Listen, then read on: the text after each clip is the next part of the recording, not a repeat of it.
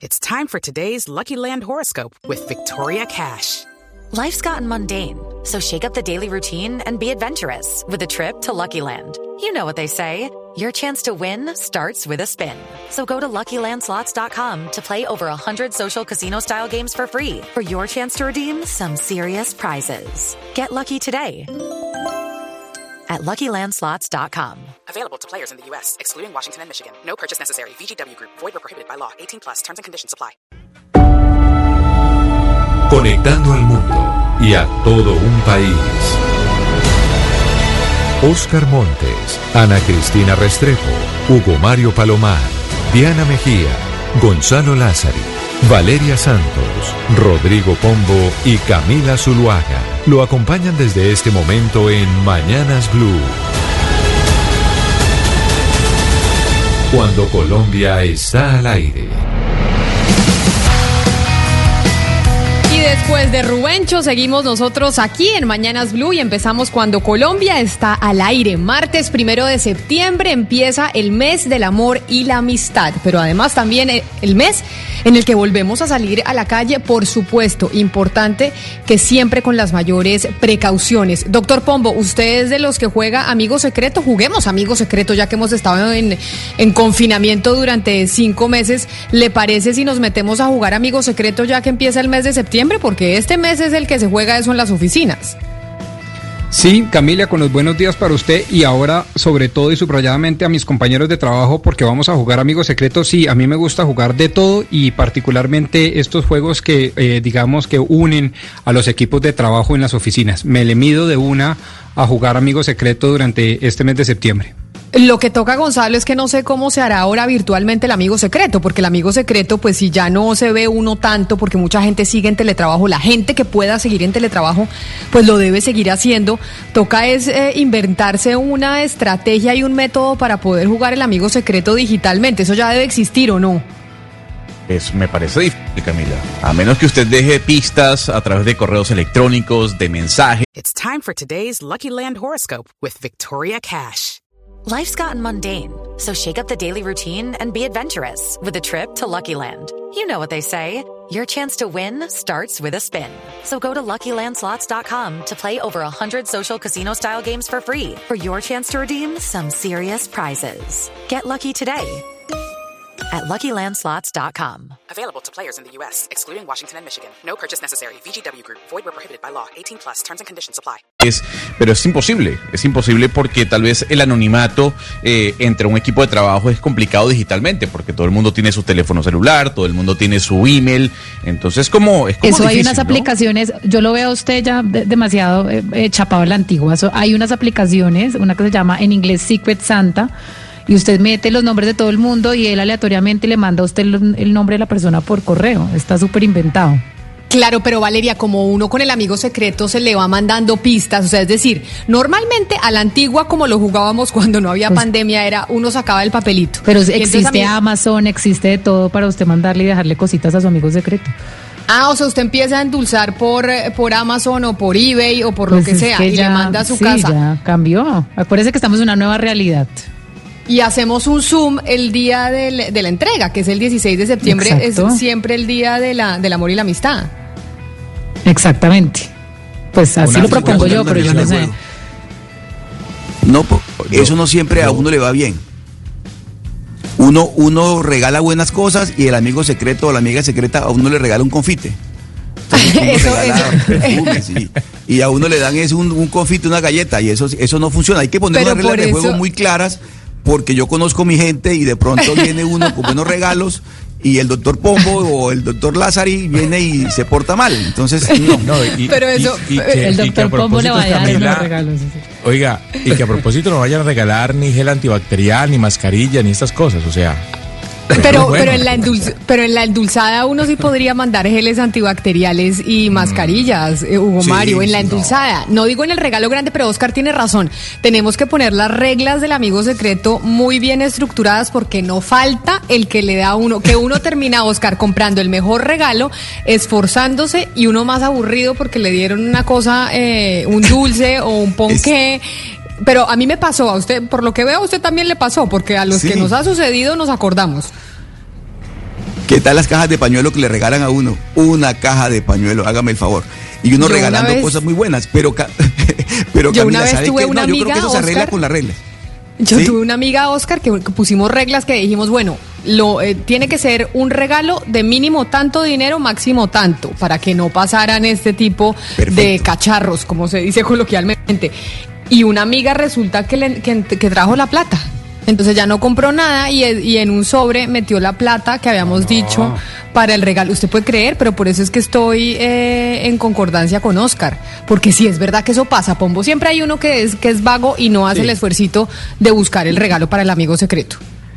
De Pero acuerdo, ¿sabe de que acuerdo. amigo de ahí la plata lo no me, tacaño no me que es. parece tan malo? No, sí, sí, A mí no me parece tan de malo lo de la plata. atención, de... No, claro, eso es falta de cariño, de atención, de metérsele, de ponérsela 10, no, claro. A mí una vez, para que ustedes estén tranquilos, me regalaron un melón disfrazado. Ese fue el regalo de amigo secreto, imagínese No, usted. no, no, no, no, no, no, no, no. sí, no, sí, no. sí, sí, se lo puedo jurar. Se lo puedo Pero jurar. aquí- Le doy la fuente mucho- por, por el interno. Aquí muchos oyentes en el 301-764-4108, que es nuestra línea de WhatsApp, nuestro número a través del cual ustedes se comunican con nosotros, no- me dicen exactamente lo mismo que le dijo Valeria a Gonzalo, que no sea anticuado, que sí hay páginas de internet y hay aplicaciones para hacer el sorteo del amigo secreto. Y que después usted manda por, eh, por correo los regalitos. Usted puede llamar a un restaurante o a una tienda, hacer, pedir un, eh, un pedido de un brownie, unas papas, un bombombún, lo que sea, y que se lo lleven a domicilio a la casa de su, de su amigo secreto. Vamos a ver cómo nos empezamos a acoplar a esta nueva realidad y a jugar amigo secreto en el mes de septiembre, el mes del amor y la amistad en Colombia, Gonzalo. Y como estamos en martes de versiones y versiones de los amigos secretos que ya estamos empezando a pensar cómo lo hacemos, pues también pongámosle música. ¿Qué versiones nos trae hoy? Pues Camila, el fin de semana tuvimos eh, la lamentable noticia, sobre todo para quienes somos fanáticos de los superhéroes y de todas las películas eh, de Marvel, del fallecimiento de Chadwick Boseman, el, actor que interpretaba a Black Panther. Eh, una noticia además que cayó como un balde de agua fría. Falleció a los 43 años tras lamentablemente perder una batalla contra un cáncer. Y aquí le voy a traer una versión que hace una chica llamada Macy Kate de esa canción que formaba parte de la banda sonora de Black Panther. Una canción original de Kendrick Lamar con Sisa y esto se titula All Stars.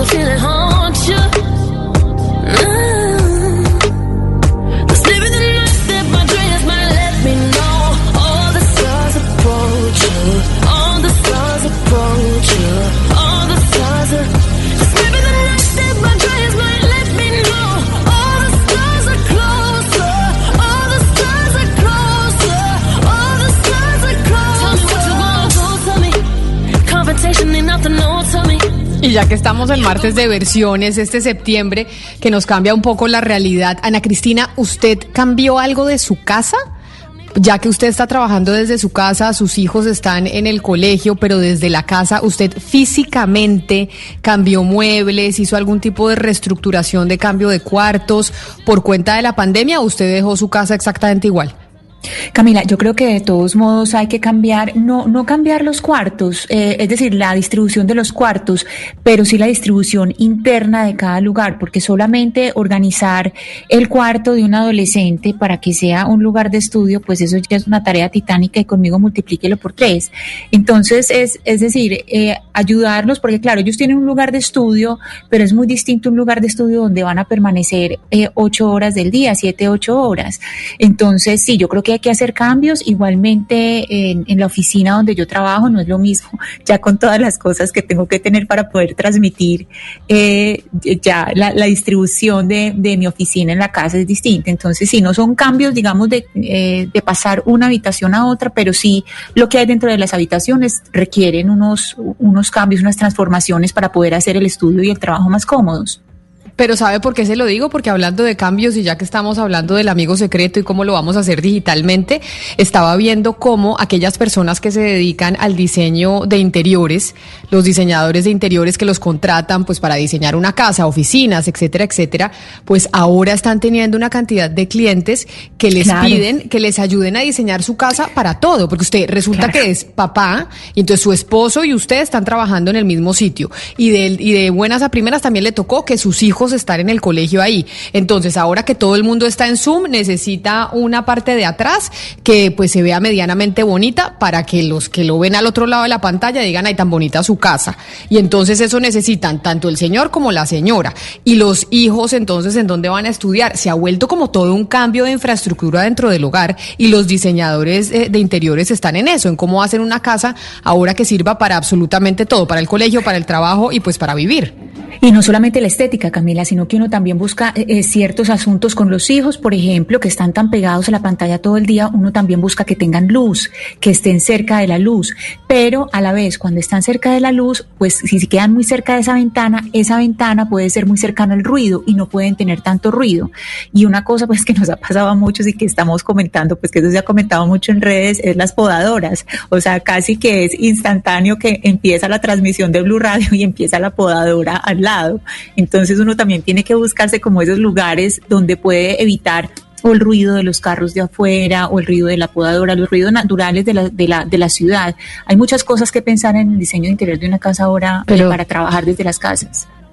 Y eso, Ana Cristina y Camila, para los que tenemos un, un espacio lo suficientemente grande para redecorarlo, moverlo, poner a un niño en un lado, nosotros trabajar en otro, pero es que la mayoría de las personas en el mundo en este momento están teniendo un problema grave de espacio. Y justamente hay un tema del estigma y del miedo que están teniendo personas por tener estos, este trabajo virtual, de que muchas personas no quieren que vean su casa, porque no- no- no están a gusto como se ve, les da pena, etcétera. Y esto, digamos, The Economist tuvo un artículo muy importante diciendo esto, el tema de que las personas, pues, al final no todo el mundo está tan cómodo con que una reunión de Zoom de 30 personas vean la casa donde viven. Es un espacio también muy íntimo de cada cual y, y, pues las personas al final han sufrido muchas por este tema. Hay dentro de los enormes cambios estructurales de comportamiento y de abordar la vida un debate interesantísimo y lo digo digamos porque hago parte de una serie de juntas directivas en materia de construcción entre los arquitectos, Camila, y obviamente la revalorización de la de la casa, del hogar, mucho más allá del comercio y de la oficina, y la revalorización de unos espacios como, por ejemplo, terrazas que ya no se construían en la gran cantidad de casas, era casi que un artefacto de lujo, un espacio de lujo, o por ejemplo, eh, los estudios, los estudios eh, antes, repito, era para estratos 4, 5 y 6, ahora se están pensando para todos los estratos, incluyendo vivienda de interés social.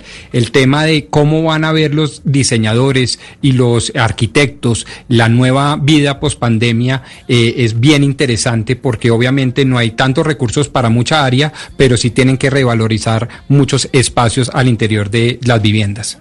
Pero no veamos el vaso medio vacío, vamos a ver el vaso medio lleno, porque para el problema que plantea Valeria Santos, que además es discutido en The Economist, Camila, Zoom, por ejemplo, tiene la solución. Usted puede colocar un fondo virtual para que no vean su Eso, casa. eso Yo le iba a utilizo decir. el fondo del Times Square porque yo no tengo plata para acomodar mi casa, entonces a mí no me interesa que la gente vea mi cuarto. Pongo el Times Square y me siento en Nueva York. Pero ¿sabe quién? Eso lo ¿Sabe- desarrollaron eh, alre- eh, de eso lo desarrollaron después de la pandemia, cuando se dieron cuenta que era una necesidad, ¿no? Porque a mí de repente me empezaron a salir esos fondos a ciertas personas y decía, ¿cuándo salió esto? Y eso fue como desarrollado a medida que esa necesidad se creó. ¿Sabe quién sale con eso? Siempre Bruce McMaster, el eh, director de la Andy. Siempre sale y sale con un fondo y uno dice, pero qué cosa tan chistosa este fondo.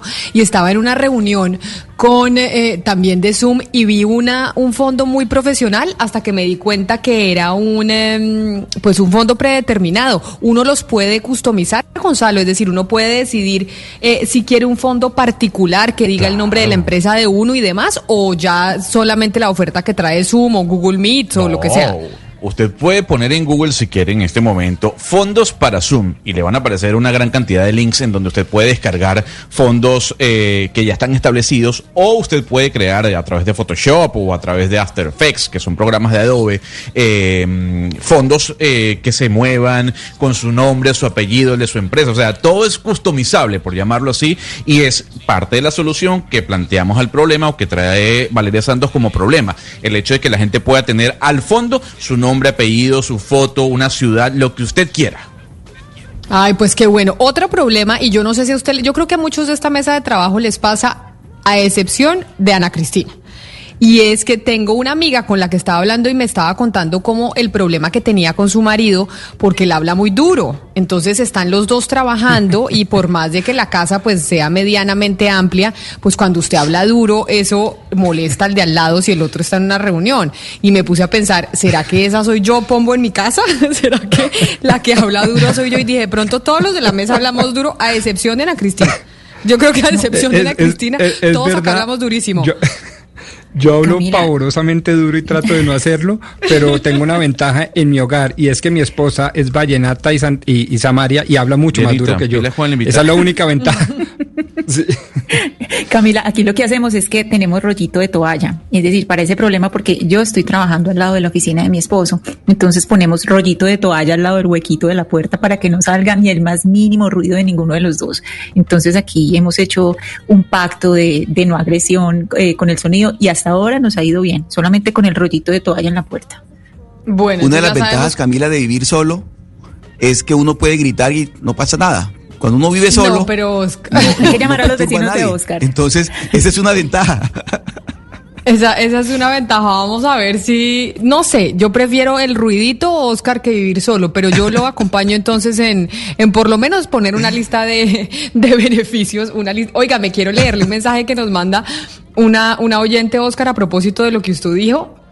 Miriam Villegas, que dice que a ella en el colegio, una, eh, su amiga secreta le dio de regalo al final una muñeca vieja, tuerta y completamente horrorosa. Y que ella le había comprado a su amiga secreta un LP de Air Supply, que ella hizo todo el esfuerzo y le salieron con un chorro de babas. Y que otra, en otro amigo secreto le dieron un esmalte amarillo absolutamente horrible y que desde ahí odia el juego. O sea, ella está como usted. ¿Usted detesta el juego? No, pues Camila, cuando me va mal sí, pero ¿sabe qué pasa también con los amigos secretos? Regalos reciclados. O sea, unos regalos que uno recibe y los guarda por ahí porque cuando llega la ocasión, ese mismo regalo reciclado usted se lo entrega a sus amigos secretos. Yo nunca lo he hecho, abierto, pero mucha gente acostumbra a hacer eso. Guarda el regalo, no le gustó y cuando viene la oportunidad de amigos secretos, se deshace de ese regalo, se Sí, desengüesa sí, sí. y entrega ese regalo. Es un regalo reciclado que me parece una práctica terrible y horrorosa. Oiga, otra cosa, Camila, es el, el- el tema de las lociones y los perfumes. Es que eso es un tema muy personal y no todas las fragancias pegan con todos los organismos y los cuerpos de las personas. Entonces, eh, regalar eso es, eh, y sobre todo eh, a un amigo secreto, es, eso es bien complejo. Eso no, no, no es tan fácil encontrar la, la fragancia adecuada para el amigo secreto. Es verdad, uno regalar perfumes es sobre todo para amigos muy cercanos o para la pareja o para Sí. los papás de uno o alguien que uno conozca muy bien. Son las eh, 10 de la mañana, 59 minutos. Estamos empezando septiembre, es primero de septiembre, el mes del amor y la amistad, el mes de la nueva normalidad, como se le dice coloquialmente, en donde nos ha tocado cambiar las casas, en donde estamos en una nueva convivencia. Vamos a hacer una pausa y ya regresamos porque nos vamos para Barranquilla con una, denuncia muy delicada y Oscar nos va a explicar cuál es la situación de lo que está pasando con Electricaribe. Colombia está al aire.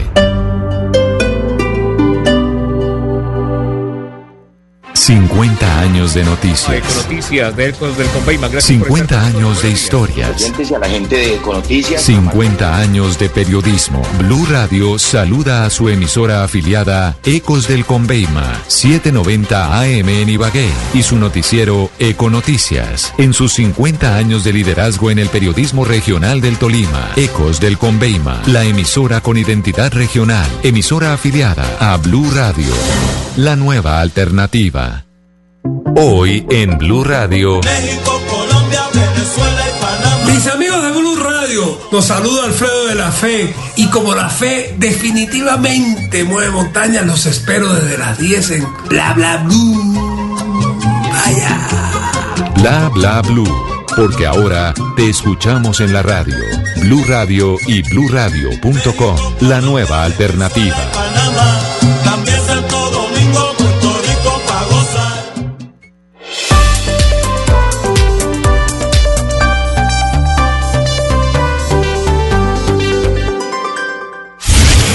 Colombia está al aire.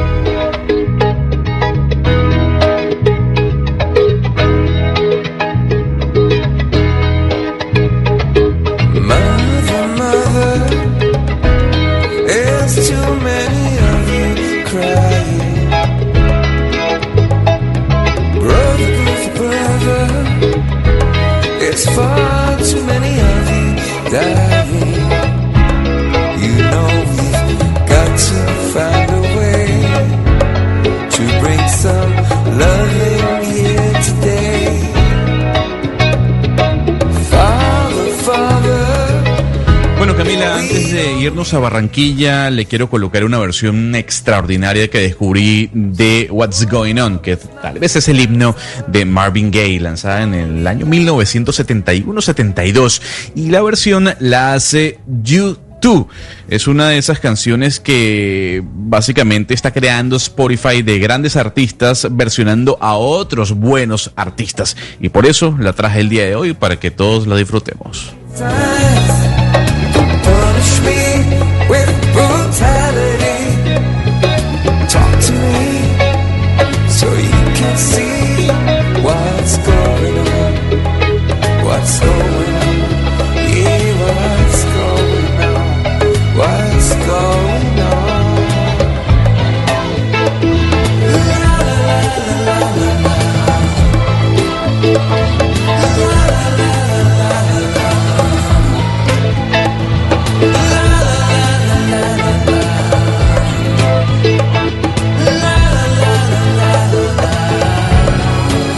Pues con esta versión de YouTube, ahora sí no sé si pegue mucho, pero permítame, Gonzalo, irme para Barranquilla, allá donde está Oscar Montes, porque quiero preguntarle, Oscar, sobre la demanda eh, de Electricaribe a Barranquilla por más de 45 mil millones de pesos. ¿Por qué puso esa demanda? Pero además muchos dirían los pájaros eh, tirándole a las escopetas, ¿no? Porque pues la gente en, en su región, o yo lo he escuchado a usted mucho, se quejan constantemente con el servicio de Electricaribe.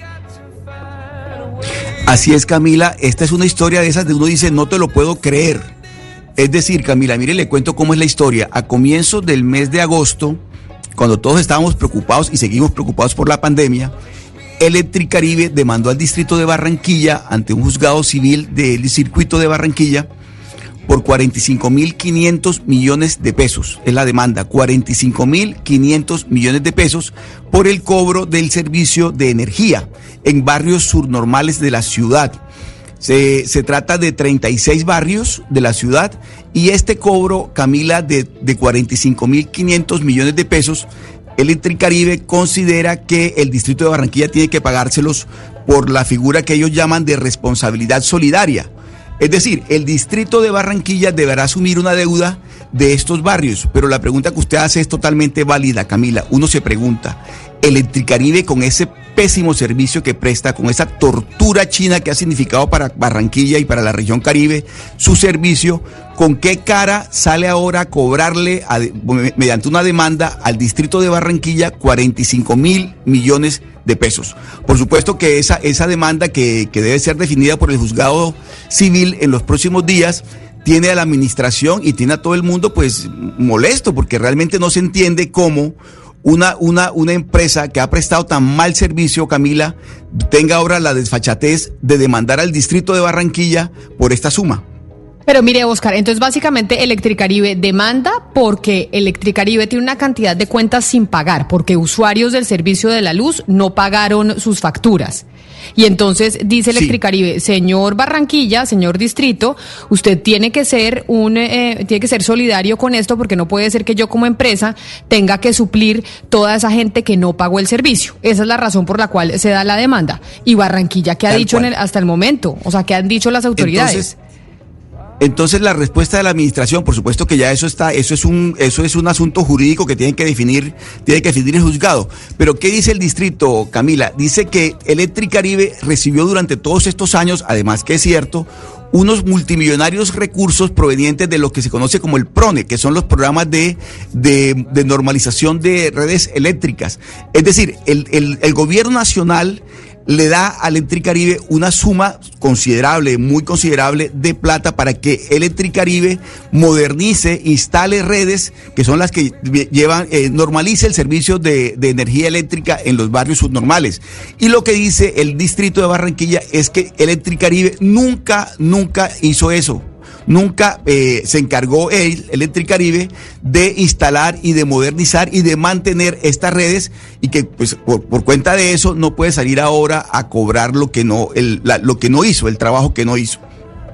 Es que le tengo una historia, Oscar, porque cuando usted trae esta noticia que Electricaribe demanda al distrito de Barranquilla por la cantidad de gente que dejó de pagar sus facturas, y yo digo, oiga, hay mucha gente que debe estar diciendo el servicio de Electricaribe ha sido pésimo. Usted durante todo este tiempo nos ha dicho es que se nos va la luz, es que nos llega carísimo. Bueno, una cantidad de cosas y ver entonces Camila. ahora esta demanda, dígame. Le doy un dato, mire, hay, hay estratos en Barranquilla, eh, residencias, casas, estrato 1, que tienen un bombillo, una, un foco que llamamos nosotros, un foco y no más, y le llega el recibo por 200 mil pesos mensuales.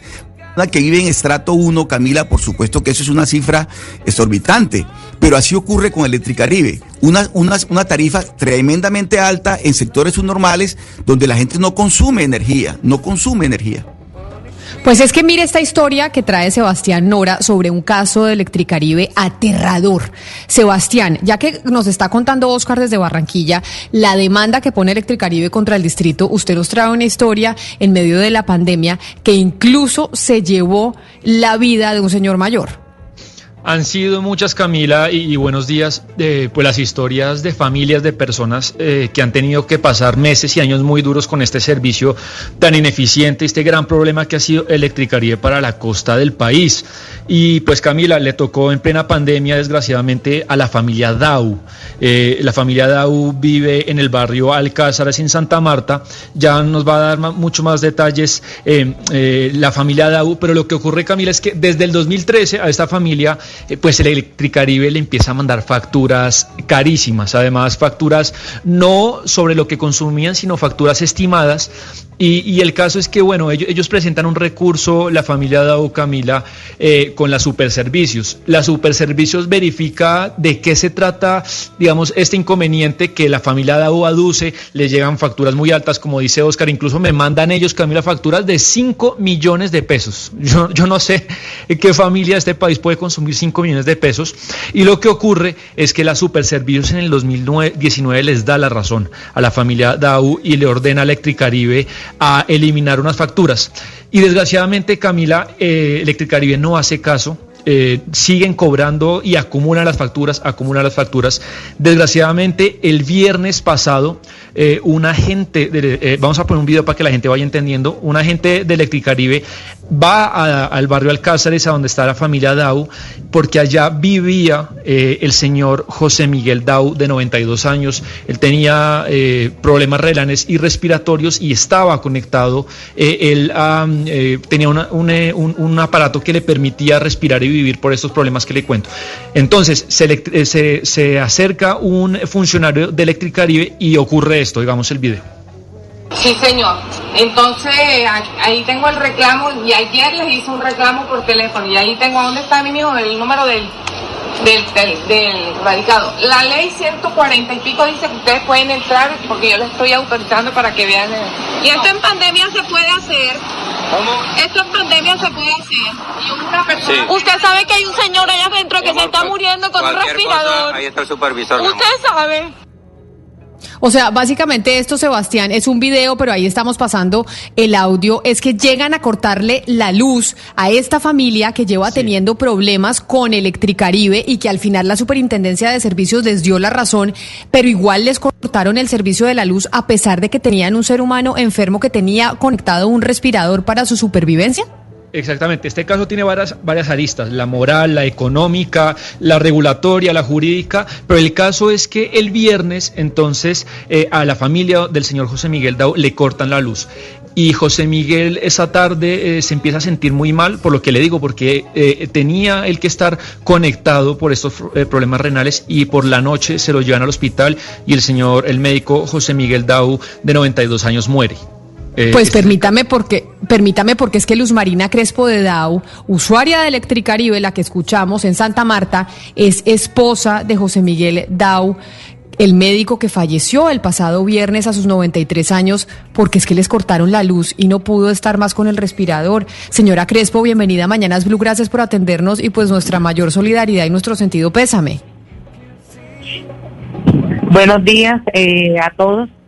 Eh, sí, Camila, eh, muchas gracias por esta entrevista y para reconocer dice, eh, los abusos que han venido cometiendo Electricaribe, no solamente conmigo, sino con todo, con toda la ciudadanía. Pero señora, que eso explíquenos un poco qué fue lo que pasó la semana pasada. Es decir, cuando esto que escuchamos y el video que nos trae Sebastián, y es, ustedes le piden a los funcionarios de Electricaribe que no les corten la luz porque cortarles la luz significa que el respirador para su esposo no va a poder funcionar más. ¿Y por qué Electricaribe o el funcionario Electricaribe se niega a eso? Eh, ellos llegaron, eh, mire, el 22 de julio de este año, yo les pongo a ellos una demanda, eh, un recurso, no, no es un recurso, es un derecho de petición para decirles a ellos de que me siguen cobrando lectura estimada y que todos los meses me, me vienen aumentos, que se den cuenta de que, los displays están dañados, eso lo puse el 22 de julio. Eh, ellos me responden por la por la misma línea, porque pero yo no veo nada porque eh, mi esposo se me pone, se me llega a cama, está en cama y, y yo tengo un accidente en, de, en brazo y no, no me meto en internet. Ellos llegan acá, a mi, eh, llega aquí a la puerta de mi casa y me dice de que me van a cortar el servicio. Yo les digo a ellos, empiezo a buscar el radicado y se los doy a ellos.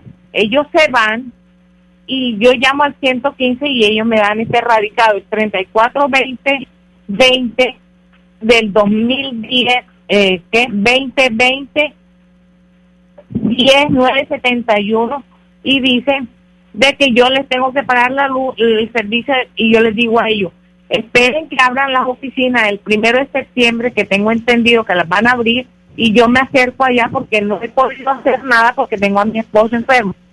No, señora, eh, se le viene a cortar el servicio. Por favor, mm, los autorizo, yo los autorizo para que entren y se den cuenta que mi esposo está conectado a un condensador de oxígeno eléctrico y no, me- no me pueden hacer eso.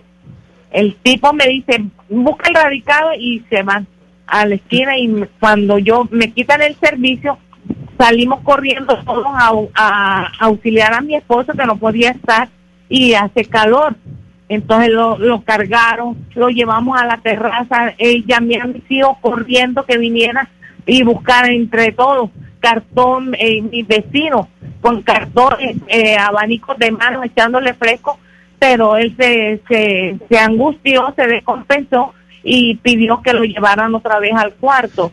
Eh, en el cuarto, eh, eso eran las 12 del día y a la una de la tarde yo llamo a la ambulancia para que se lo lleven, que él deberíamos haberlo llevado, pero por la de la pandemia no lo llevábamos a la, a la clínica porque se podía... Eh, eh, señor, Luz Marina, es que lo que le pasa a usted, es- estoy seguro que muchos oyentes de la costa se sienten muy identificados, pero yo quiero, yo quiero que usted nos cuente eh, la razón, porque esto viene de muchos años atrás, eh, que le pasa a usted y a muchas familias, la razón de por qué a una familia que no tiene un restaurante, que no tiene eh, un hotel, sino so- viven tres personas, llegan facturas de 5 millones de pesos y además entiendo que, que no está medido por lo que ustedes consumen, sino son estimados, lo cual es completamente ilegal. Sí, señor. En julio, en, en febrero de 2013 me llegan lecturas reales porque el contador estaba funcionando en el y empieza en, eso fue en febrero del 2013 Ya en junio del 2013, julio del 2013, me empieza a subir los servicios. Me quitaron la luz. habla, habla. Este, del, del 2013 me empiezan ellos a cobrar lectura estimada y a subir el valor paulatinamente, que ya, ya no eran 270 que tenía que pagar, sino 380 y así sucesivamente. En septiembre del 2013 yo les pongo el primer recurso de reposición. Desde ese 2013 yo les vengo haciendo reclamos a ellos. Que las facturas me llegan, ya no me llegan en Sí. 600, sino que me llegan en 800, en millón 200, millón 600, 2 millones, eh, 5 millones me llegó en octubre del 2018. Y así, y recursos van y recursos Pero, pero señora, señora Crespo, señora Crespo, qué pena le interrumpo, pero digamos, esa, ese, ese, ese último recibo del que estamos hablando de 5 millones, ¿ese corresponde a un mes o ese corresponde al acumulado de varios meses? mes, a un solo mes. En octubre del 16 de octubre del 2018 llegó la factura en 5 millones y pico. Un solo mes. No, claro, aquí digamos que eso que usted nos está contando y es un poco lo que nos decía Oscar que viene sucediendo en diferentes eh, ciudades y municipios del Caribe en donde Electricaribe presta su servicio. Pero Pombo, aquí estamos frente a una situación distinta y es en términos de derechos.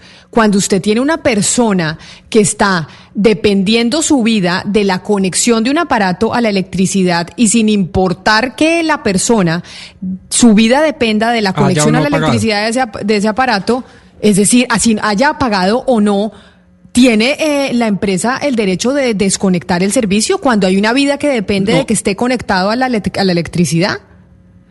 No, no señora, no solo estamos frente a una situación muy dolorosa, sino a mi juicio abiertamente inconstitucional e ilegal.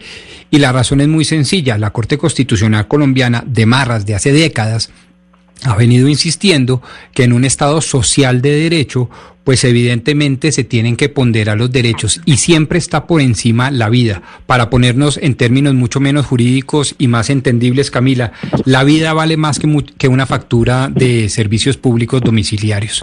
Y eso está clarísimamente establecido en la jurisprudencia constitucional que hace parte del bloque de constitucionalidad y por lo tanto está encima, eh, por encima jerárquicamente de la ley 142 de 1994 que tiene que ver precisamente con la regulación de los servicios públicos domiciliarios. Entonces nadie está diciendo que no se paguen las facturas, pero tampoco se puede llegar al absurdo y a la irracionalidad porque además es absolutamente desproporcionado, injusto, eh, mejor dicho, descabellado, perdón la expresión, pero es que estoy un poco exaltado porque me duele este tipo de situaciones que lleguen a desconectar los servicios públicos, en este caso de luz, a sabiendas de que existe un enfermo y que necesita la conexión a la luz para seguir sobreviviendo. Eso es inconstitucional, repito. A mí no me cabe la más mínima duda de lo que estoy diciendo. Pero Sebastián, ¿y qué dice Electricaribe? ¿Qué dice Electricaribe cuando nos comunicamos con ellos sobre esta situación? Porque entiendo que haya el debate sobre la pelea de las facturas que llegaron más caras, que no llegaron más caras. Digamos, ese es el drama que están viviendo en la región de Oscar Montes, en la, Oscar- en la costa caribe desde hace mucho tiempo con Electricaribe. Pero ya que se pierda una vida por cuenta de que llegaron a cortar el servicio, es que acá estamos hablando de otra cosa. ¿Qué dice la empresa? Pues Camila, me, eh, me comuniqué ayer con Electricaribe y me dijeron que iban a designar un vocero para que nos diera una respuesta y no, al final decidieron no pronunciarse y les pregunté, bueno, ustedes entonces oficialmente no se pronuncian, no tienen nada que decir y me dicen sí, no tenemos nada que decir, Eh, así es Camila. Y hablé con la con la Superservicios y ellos eh, les hablé de este fallo a favor del que hablamos del 2019 y ellos lo que me responden es que pues van a estar pendientes del caso y si hay méritos para abrir una investigación, pues lo harán. Pero méritos, ¿cómo es que estamos hablando de una persona que falleció? Y es lo que quiero yo preguntarle a usted, señora Crespo. O sea, básicamente usted lo que está argumentando es que su marido fallece por cuenta de que les quitaron la luz. le precipitó la, la muerte porque él estaba con su oxígeno y aquí lo estábamos atendiendo todo y la, él mismo se angustió porque el, el, el oxígeno eh, nos tocó que sacarlo a la terraza y él una persona de 130 kilos, era una persona de 130 kilos y cargarlo y estábamos nada más mi hija Carol y yo y no lo podíamos cargar, me tuvo que llamar a mi tío auxiliarlo porque mi esposo estaba, se está ahogando. A raíz de eso, este, mi esposo falle- fallece porque se altera todo. Nos toca que llevarlos a la clínica y ya, ya, eh, yo llamé a la ambulancia a la una de la tarde y la ambulancia llegó a las cinco de la tarde y ya mi esposo ya no, ya no respondió. Lo que pasa, señora Crespo, y yo le quiero preguntar si ustedes han pensado interponer alguna denuncia penal. Acá, obviamente, estamos hablando, como nos decía el doctor Pombo, de un tema completamente inconstitucional. La Corte eh, ha sido muy clara, digamos, en reglamentar en qué momento se puede y no se puede cortar un servicio público, pero acá también estamos hablando de un delito penal. Acá hay un homicidio culposo. O sea, el señor aquí se murió porque le cortaron el servicio y ustedes alcanzaron a alertarle que había una persona conectada a un respirador o a una máquina en ese momento de la cual dependía su vida. ¿Ustedes han pensado en interponer una denuncia penal? Sí, señora. Estamos pasando un momento muy difícil porque es que yo lo único que me faltó fue que arrodillármele al tipo de que no me le quitara la luz, que entrara, que entrara toda la cuadrilla y se diera cuenta que mi esposo, el- lo que yo estaba diciendo era verdad. Me salí corriendo hasta allá, hasta donde ellos tienen el contador que me lo pusieron a 500 metros. Y salí corriendo y, y el supervisor, nadie me dio cara. Este es un momento que ya el supervisor y bueno, llegaron y me dejaron un papelito en la reja cuando eh, que ellos dicen porque me, eh, y sí señora sí vamos a hacer un proceso porque definitivamente eso le aceleró eh, el estar José Miguel con nosotros Estamos teniendo eh, problemas con la comunicación con Luz Marina Crespo. Qué historia tan terrible, Oscar. Y básicamente, esto según lo que usted nos cuenta, no digo que el tema del eh, fallecimiento de una persona por cuenta de que le cortan la luz, pero historias de este tipo es las que se oyen constantemente de Electricaribe. Camila, todos los días, todos los días, obviamente que no con esta, con este dramatismo, con esta tragedia que ha tenido que vivir la señora Crespo y su familia del doctor Dow. Pero, pero en, en la región Caribe es de es pan diario, Camila. Todos los días hay historias de esta. Y, el, y al final, ¿qué pasó con Electricaribe? Electricaribe ya está siendo eh, manejada por, eh, por el Estado, ¿no? Entiendo que el Estado está vendiendo Electricaribe o en qué está la situación de Electricaribe en este momento como empresa. ¿Quién, está, quién la está manejando? ¿La Superservicios es la que está al frente o no? Eh, Electricaribe está intervenida por la Superintendencia de Servicios Públicos y a partir del primero de octubre, o sea, dentro de un mes, hay nuevos operadores, nuevos operadores eh, en la región Caribe. Recuerda usted que fue, se dividió en tres regiones, ¿no? La región Caribe, eh, Caribe Mar, Caribe Sol y, una de ellas es de Barranquilla. Otra le corresponde al departamento de La Guajira y el Cesar. Pero a partir del primero de octubre, Camila, tenemos la esperanza de que este estudio, esta tortura que significa el mal servicio de Electricaribe, llegue a su fin. Mm, entiendo que, bueno, EPM tiene, tiene, tiene una de estas, de estas subregiones de la región Caribe para ser operadora de, del servicio de energía eléctrica. Pero, pero Camila, mire, eh, lo que usted decía efectivamente es, es totalmente cierto. Eh, todos los días, por, el, por cuenta de que el corte de energía es constante en la región Caribe, no solamente eh, se dañan los electrodomésticos y todo lo demás, sino que a las personas se le convierte eh, de verdad en, una, en un drama familiar tener que convivir con 40 grados, 40 grados, que es lo que hay en la región Caribe, 38, 40 grados, y sin energía. De tal manera que eso es una cuestión que nos ha tocado padecer durante muchos años, pero además le cuento lo siguiente, Camila. Electricaribe siempre ha sostenido que existe la cultura del no pago que la cultura del no pago es que en la región Caribe, se, y eso hace parte de los argumentos de la demanda que puso Electricaribe en tribunales internacionales, en la región Caribe existe la cultura del no pago, pero resulta, Camila, que como, estaba, como estábamos escuchando la tragedia de la familia Dow Crespo, ¿usted cómo hace para pagar un recibo que le llega por 5 millones de pesos? De verdad, y con un pésimo servicio. Muchas veces no es que la persona no quiera pagar, la persona tiene la voluntad de pagar, pero todo tiene que tener una, una justa medida. Usted, como le, lo que yo le decía en estos barrios normales, Camila, que escasamente la persona tiene para comer, ¿cómo va a ser para pagar un, servicio, un recibo que le llega por 300 mil pesos? ¿De dónde va a sacar 300 mil pesos? Y además tiene en su casa un bombillo, un foco que llamamos nosotros, un foco en la sala, no tiene nada más. ¿De dónde va a sacar una persona para pagar esa plata? De tal manera que sí, de, afortunadamente, creemos nosotros, porque hay que esperar lo que, lo que sigue, pero a partir del primero de octubre hay nuevos operadores del servicio de energía en la región Caribe, Camila.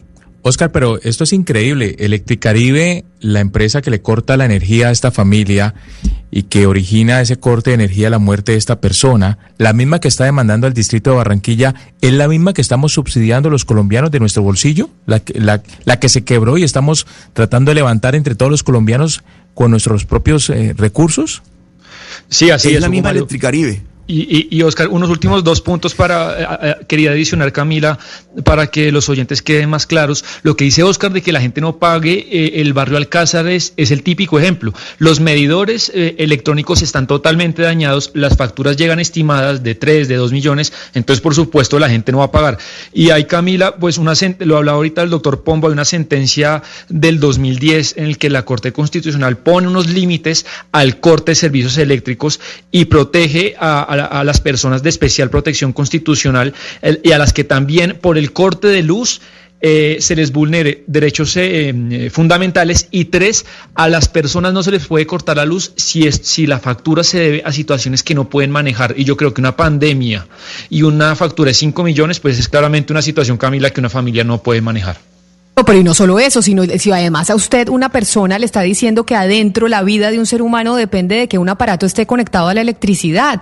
Y por eso, como decía Valeria, aquí básicamente hubo dolo en esta, eh, en esta situación, porque las personas que fueron a desconectar, pues sabían, porque les dijeron que estaban, eh, había un señor que su vida dependía de estar conectado a un respirador. Lamentablemente, la comunicación con doña Luz Marina Crespo de Dau, como vimos, estaba en su celular y no hemos podido retomar la comunicación con ella, con esta usuaria y con la viuda de este, del, del médico Miguel Dau, quien falleció por cuenta de esa desconexión. Pero Ana Cristina, según lo que decía Oscar, entonces entiendo que EPM va a entrar a operar eh, los sitios en donde operaba Electricaribe. ¿Eso ya es un hecho? Eh, Camila, como bien le dijo Oscar, eso va a estar dividido. Por lo menos eh, la semana pasada en Blue Radio, Álvaro Rendón, el gerente de empresas públicas de Medellín, perdón, dijo que la empresa, pues que EPM sigue firme para reemplazar desde el próximo 30 de septiembre la operación de, de Electricaribe en los departamentos de Bolívar, Córdoba, Cesar y Sucre. Y esa parte es el segmento que se conoce como Caribe Mar. Como bien nos dijo Oscar, eso está segmentado. Entonces, empresas públicas dice, seguimos firme por lo menos con la parte de Caribe Mar. Pues Sebastián, y si seguir preguntando Electricaribe qué pasa con esta historia y con este caso de doña Luz Marina Crespo y qué dice la Superintendencia de Servicios Públicos. Es que aquí estamos hablando de una persona que falleció, no estamos hablando de una disputa por una factura que se llegó de 5 millones o de 2 millones, que también es grave, pero nunca tan grave como el fallecimiento de una persona. Y sí creo que deberían darle una respuesta a doña Luz Marina para ver qué responsabilidad va a asumir la empresa o en este caso la intervención por parte de la superintendencia. La superintendencia me repite qué le dijo. Sí, Camila, le daremos por supuesto seguimiento al caso. Eh, hablé con el Electricaribe, no se quiere pronunciar, y la superintendencia, yo le conté de este fallo a favor que ellos el año pasado le dan a la, familia Dow, y lo que me dicen es, si hay méritos eh, para abrir una observación, una investigación a Electricaribe, pues, pues se hace. Como por ejemplo, usted recordará el caso eh, de una persona que murió porque una alcantarilla estaba destapada. Entonces, pues veremos, estaremos atentos, Camila, por supuesto, muy pendientes de lo que decida hacer la familia Dau con el caso que, que estamos contando. Qué drama, son las 11 de la mañana, 29 minutos, hacemos una pausa y ya volvemos. Colombia está al aire. Llega la voz de la verdad para desmentir noticias falsas. Pregunta para Vera. ¿Es cierto que el uso continuo del tapabocas causa neumonía y no protege de COVID-19, según afirma una publicación que circula por redes sociales? Esta noticia es falsa. Según expertos, el uso adecuado del tapabocas no causa neumonía y efectivamente evita la propagación del virus. Se recomienda que los tapabocas desechables se reemplacen cuando estén sucios o húmedos, y los reutilizables se laven con jabón diariamente. Escucha la radio y conéctate con la verdad. Una iniciativa de Blue Radio en unión con las emisoras que están conectadas con la verdad. Colombia está al aire.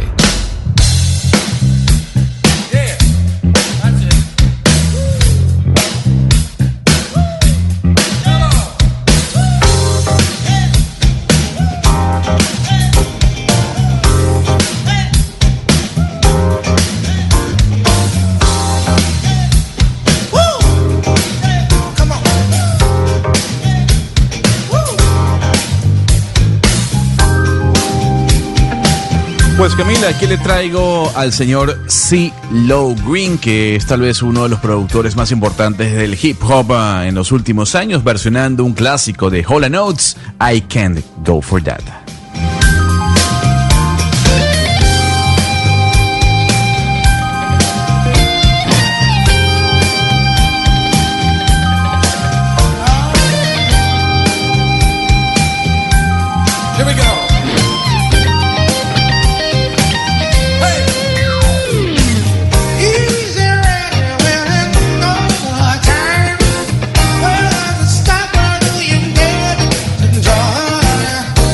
Gonzalo, ya que usted nos trajo música, pero también quiero preguntarle por el caso de Facebook y pues cómo la gente se está informando a través de Facebook. ¿Usted lee noticias a través de Facebook o usted no?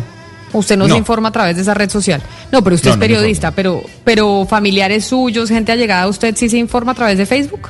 Sí, de Facebook y de WhatsApp, Camila. Eh, pero sí, utilizan Facebook como herramienta. Sí, eh, utilizan Facebook como herramienta, sin duda alguna, de información. Pero, y entonces en Australia, ¿cómo así que ya Facebook no va a poder o no va a poner más noticias? ¿Qué es lo que está pasando allá en términos legislativos? Pues lo que está ocurriendo en, Australia, Camila, es que eh, la Asamblea Nacional o el Congreso Australiano está debatiendo una ley eh, en la que, en este caso, eh, por el hecho de que Facebook coloque noticias, pues esta compañía tendría que pagarle a las fuentes de estas noticias. Eso quiere decir, un ejemplo, si en Facebook se replica una noticia de Blue Radio, Facebook tendría que pagarle a Blue Radio por esta eh, noticia que se está replicando, porque al final quien creó la noticia, quien creó eh, o la fuente como tal es Blue Radio. Entonces lo que ha dicho Facebook es, bajo esa leg- legislación, lo que vamos a hacer nosotros es prohibir que la gente pueda compartir noticias tanto en Instagram, en WhatsApp y en Facebook, porque nosotros no podemos est- estarle pagando a los medios de comunicación y a las grandes cadenas, un momento, Ana Cristina, para terminar, y a las grandes cadenas eh, de periódicos o de radio, cada información que se replique a través de la red social. Gonzalo, entonces eso que usted nos está diciendo es darle el estatus de agencia de noticias a los medios de comunicación, porque así como los medios de comunicación tienen contratos con agencias, ag- pues las agencias de noticias de, de toda la vida, EFE, Reuters, etcétera, eso es darle a los medios de comunicación ese carácter de agencia de noticias, es decir, de donde, como, como el mismo origen, pagarle por ese mismo origen de donde sale eh, la información. Efectivamente, efectivamente. Y Facebook lo que ha dicho es, nosotros no vamos a hacer eso. Nosotros no vamos a estarle pagando ni a Guardian Australia, ni a News Corp Australia, que son tal vez los dos conglomerados más importantes de noticias y de información en ese país, por cada noticia que se publique en nuestra red social. Para eso, mejor nos evitamos problemas y nosotros le vamos a prohibir entonces a los usuarios que compartan noticias dentro de la red social. Oiga, no, eh, Gonzalo, es que esta noticia me parece que va a tener una trascendencia universal eh, descomunal. Eh, y yo simplemente quisiera preguntar, para que me ilustren ustedes y también ilustrar a través mío a nuestros oyentes, las noticias... Punto uno, ¿no son acaso hechos notorios, como diríamos los abogados? Es decir, ¿no son acaso eh, bienes eh, públicos? ¿No son acaso uno, pues una información de común y universal conocimiento? Y dos, ¿se puede imputar, eh, y lo digo desde eh, la más profunda y sincera ignorancia, se le puede imputar, se le puede entregar a alguien la creación de una noticia como tal y por lo tanto que sea autor patrimonial de los efectos Es- económicos que ella trae? Claro, si usted es un periódico, usted tiene un periódico que se llama Pombo Times. Resulta, y usted tiene una Sí. plantilla de, de periodistas que a Pombo Times les cuesta una plata y hacen un trabajo y las historias que cubren y escribir esa información o hacer los videos o lo que fuera, eso a usted le cuesta un dinero. Y lo que está pasando es que en esas plataformas digitales, en este caso Facebook, están cogiendo esa información que usted publica y Facebook está ganando plata por esa información que usted publica y el medio, Pombo Times, está pasando una crisis importante porque no le está llegando un peso y ya los anunciantes no se van a Pombo Times, sino que prefieren irse a Facebook. Entonces, digamos que ese es el debate e imagino, Gonzalo, que esa es la razón por la cual en Australia están pasando esa ley. Sí, obviamente para que los medios de comunicación puedan percibir algo de dinero frente a la divulgación de su información o de su contenido.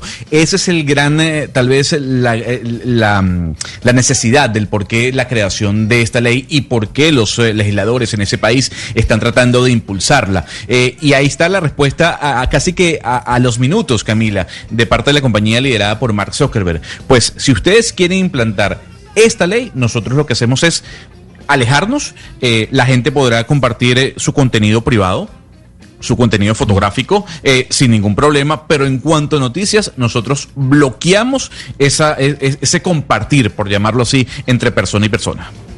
Lo que yo entiendo, Gonzalo, y, y parece es el común denominador por estos días, es que hay portales en Facebook eh, de noticias que se dedican a fusilar las informaciones publicadas por los medios grandes. Entonces, el gran esfuerzo lo hacen las cadenas de noticias, los periódicos serios, que pues tienen una planta de periodistas calificados que investigan, que buscan la noticia y terminan siendo retransmitidas esas noticias por portales en Facebook. Claro, Hugo Mario, y, y- y es que la gran lucha de los medios de comunicación es precisamente que se pague por la información de calidad. Es que eso es, por ejemplo, lo que ha hecho el New York Times.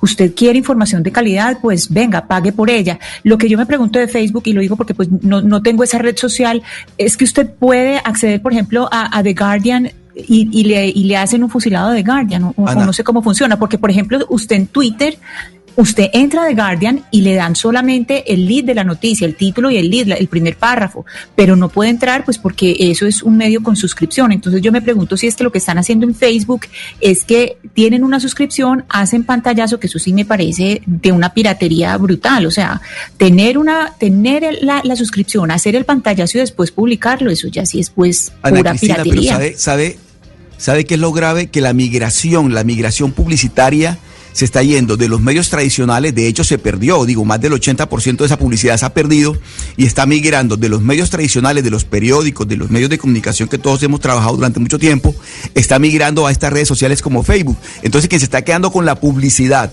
pero sin hacer el trabajo, son estas redes sociales, porque lo que dice Camila es totalmente cierto.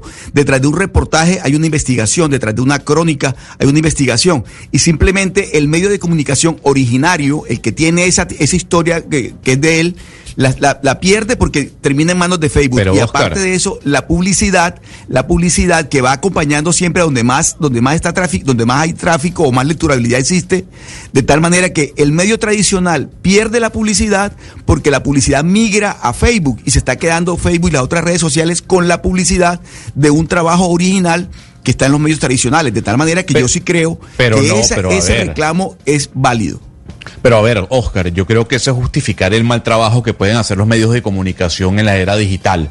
Porque entonces, sí, yo sé que el extremo eh, no es comparable, pero el New York Times eh, registró ganancias este año por primera vez en su edición digital por encima de su edición eh, física. Pero es porque el trabajo del New York Times está siendo muy destacado precisamente dentro de la parte digital. No solo en su estrategia noticiosa, sino también en su tra- estrategia de marketing. Entonces también los medios tradicionales tienen que saber trabajar de la mano con lo digital y lo Claro, físico. pero, No pero el New York Times siempre es lo que se pone de ejemplo, pero hay cientos de medios a nivel internacional que están Claro. pasándola mal. Entonces no es solo, o sea, es decir, que el New York Times le haya ido muy bien, maravilloso, pero es que tiene una cultura distinta. Ya en Estados Unidos y en Nueva York eso es otra cultura, pero las culturas nuestras, en donde la gente no está acostumbrada a pagar el tema digital, y esto no, no- o sea, no le estoy hablando solo de Colombia, esto está pasando en el mundo. ¿O qué otro medio digital es rentable, Gonzalo, además de New York Times? Ninguno.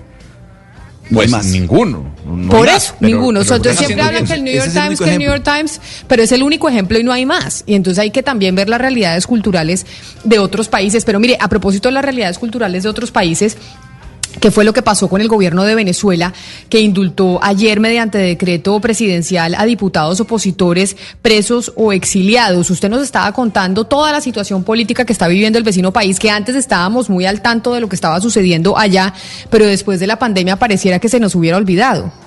Pues lo que ocurrió ayer, Camila, es que mediante, como usted dice, ese decreto presidencial, más de 100 personas, eh, políticos, todos de la oposición, eh, salieron o- o fueron indultados por el gobierno de Nicolás Maduro. Algunos están en el exilio, otros estaban presos. Lo cierto del caso es que se viene dando una situación que a uno le llama la atención porque todo comenzó el día sábado cuando eh, liberaron a Juan Requesen, un diputado de Primera Justicia, el partido de Enrique Capriles Radonsky, que tenía dos años detenido Sí, de manera injusta. Eh, y a partir de ese momento se empezó se empezaron a escuchar algunas voces en donde se corría el rumor de que el gobierno de Nicolás Maduro iba a tener la intención de indultar a muchos opositores. Ayer, ayer los mencionábamos, Camila, hay tres cabezas en la oposición venezolana: Enrique Capriles Radonsky, María Corina Machado y Juan Guaidó. Y cada una de estas eh, tres personas tiene una visión diferente de lo que se debe hacer en Venezuela. Pero hablemos, Camila, con uno de esos indultados, eh, que además ah, está del lado del presidente interino para algunos, Juan Guaidó. Él es el diputado Luis Estefanelli, diputado de la Asamblea Nacional, y repito, uno de esos indultados el día de ayer por el presidente Nicolás Maduro. Eh, diputado Stefanelli, gracias por acompañarnos a esta hora en Blue Radio. Bien, muchas gracias, saludos a todos ustedes, al pueblo de Colombia, y muy especialmente a los compatriotas venezolanos que allá se encuentran, que han sido acogidos por este país.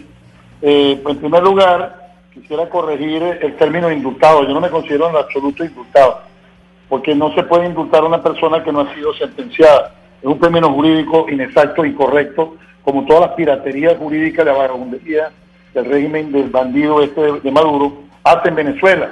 Típico de, de quienes eh, mm, entienden que, que las leyes son elásticas y que se adaptan para situaciones convenientes. No hay indulto cuando no hay pena. El indulto es para que te perdonen una pena. Yo no he sido enjuiciado, yo creo que ni encausado siquiera. A mí lo que, lo que hicieron fue declararme en flagrancia continuada, que no existe tampoco ese término jurídico, y allanarme mi inmunidad. Dejando claro eso, lo que pasó ayer es que nos dieron un Pero, permiso. pero diputado, hay, hay- diputado, ahí ahí lo quiero interrumpir porque lo que ocurrió ayer eh, llama mucho la atención.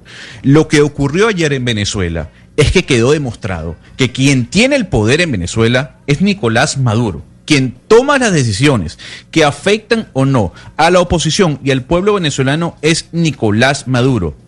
Porque si bien es cierto, hablamos de que es indulto o no es indulto, varios opositores salieron de prisión. Y eso fue por la decisión de Nicolás Maduro, no por la decisión que haya tomado el presidente Claro. interino Juan Guaidó. ¿Quiénes son los presos? Los presos son monedas de cambio. Ponen preso a una gente, la sacan. Hay uno de esos que han estado tres veces presos, lo vuelven a meter preso, lo sacan en un momento. En este caso, el régimen tiene una necesidad y entonces apela a lo que siempre ha hecho, jugar con las emociones, pobrecito el de preso y la familia, por supuesto. Yo me contento muchísimo, sobre todo por los que están presos. Yo estoy en el exilio. Si quieres una posición un poco menos, menos incómoda o, men- o- o menos difícil, pero es una posición difícil también. Pero yo me alegro muchísimo. Pero lo que quedó demostrado es que Nicolás Maduro es un dictador, un dictador suelo, que existe, que está en Venezuela y que manipula las cosas. Porque es que te vuelvo y te digo, o sea, el indulto no es la figura. ¿Y por qué me va O sea, lo que me dieron fue un permiso para transitar por Venezuela libremente sin que me peguen los ganchos por ahora, mientras al usurpador no se le ocurra otra cosa distinta. Eso es lo que te dieron. Pues no hay ninguna garantía de seguridad jurídica, porque además, te repito, ese término no existe para alguien que no ha sido encausado, enjuiciado y sentenciado. Entonces, ¿qué es lo que está pasando? Que el señor Maduro y su combo tienen una elección el 6 de diciembre que está fallida, que, que está derrumbada, porque suspendieron tres veces la, la inscripción de los candidatos, postergaron tres veces la inscripción y van para la cuarta porque es para el jueves y yo te aseguro que el jueves tampoco la van a volver a po- a postergar. Que es una elección que le, que le podría ser, significar para él el punto de partida, porque una elección siempre es un momentum político de movilidad Pero- política pero y hay- social. hay- diputado, ahí, ahí lo interrumpo porque yo soy venezolano. eh, desde hace mucho tiempo fuera de Venezuela, pero sí me llama la atención que el, lado o el sector de Juan Guaidó dice nosotros no vamos a participar en esta elección. Un error que cometió la oposición hace 10 años, cuando le dieron la Asamblea Nacional completa al chavismo. La pregunta es, a Juan Guaidó le quedan 170 días como presidente de la Asamblea Nacional. Si en 170 Ajá. días no se logra, ¿cuál es eh, el siguiente paso? Si no quieren participar en elecciones y si a Juan Uh, Guaidó o se le acaba el tiempo. El problema de, la- de las cuestiones históricas es comparar equivocadamente hechos totalmente distintos. Hace 10 años, esas elecciones estaban reconocidas por la comunidad internacional. Es muy distinto que tú compares algo como hoy, que son elecciones que no están reconocidas por, la comunidad internacional. O sea, estás comparando peras con manzanas. me disculpa y te lo digo de frente, pues yo sí te digo que ir a una elección de esa es un error gravísimo, porque los resultados están cantados. Nosotros fuimos en el 2017, que es la última elección que, que debimos haber ido, y lo hicimos a riesgo. Eh, en la elección de gobernadores, comenzamos ganando 22 gobernaciones de 25, y terminamos perdiéndolas casi todas en un mes. La, la Asamblea Nacional Constituyente comprimió el cronograma electoral, te hicieron modificaciones de centro, te crearon centros nuevos, te, te mudaron gente. Es decir, tú no te imaginas la cantidad de cosas que esos tipos tienen, el recurso, la cantidad de instrumentos que utilizan para, no, para que tú, aunque cuentes los votos que hay en la urna, la vas a perder. La vas a perder porque, porque es un ejercicio de fraude continuado es fraude en ejercicio. No es que tú cuentas los votos y entonces eran 100 y, y te, te, te, te, te sumaron 80. No, no, no. Es un fraude completo, que inclusive es muy difícil de, de demostrar porque está compuesto de 20 elementos distintos que aplican Pero, diputado, indistintamente en sitios distintos. Entonces ver, tú sí, no puedes yo- yo- ir a diputado. una elección a un régimen como este y perder Sí, el está- apoyo de la comunidad internacional. Pero, es un error pero diputado, pero diputado, a ver, sí, eh, el presidente Juan Guaidó tiene la- el apoyo de más de 50 países que lo reconocen como presidente interino, sin lamentablemente poder tomar decisiones. La pregunta es, ¿qué va a hacer Juan Guaidó y qué va a hacer el lado o el sector de Juan Guaidó si no reconoce las elecciones para salir de Nicolás Maduro?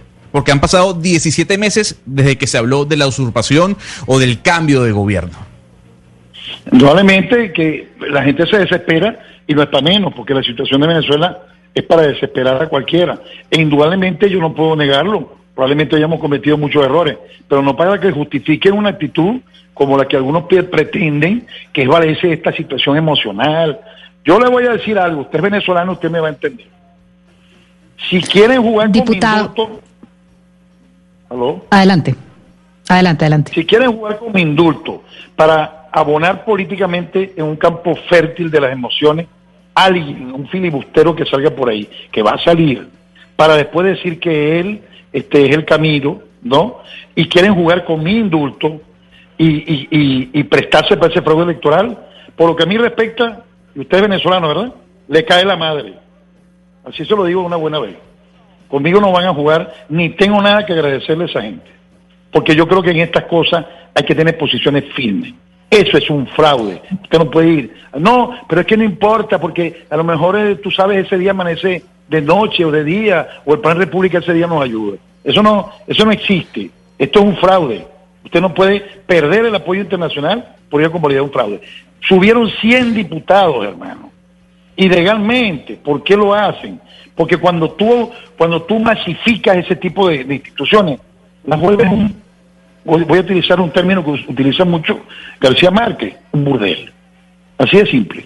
Pero, Eso es lo que hace usted. diputado, lo cierto- usted en la Asamblea Nacional Constituyente tiene 500 diputados. Nadie los conoce. Lo único que se sabe es Diosdado Cabello, los otros cuatro sí. Nadie los conoce. Eso, eh, eso está llevando, o sea, todo está cuadrado para eso, para convertir eso. Pero- pero en mire, un justamente sobre eso-.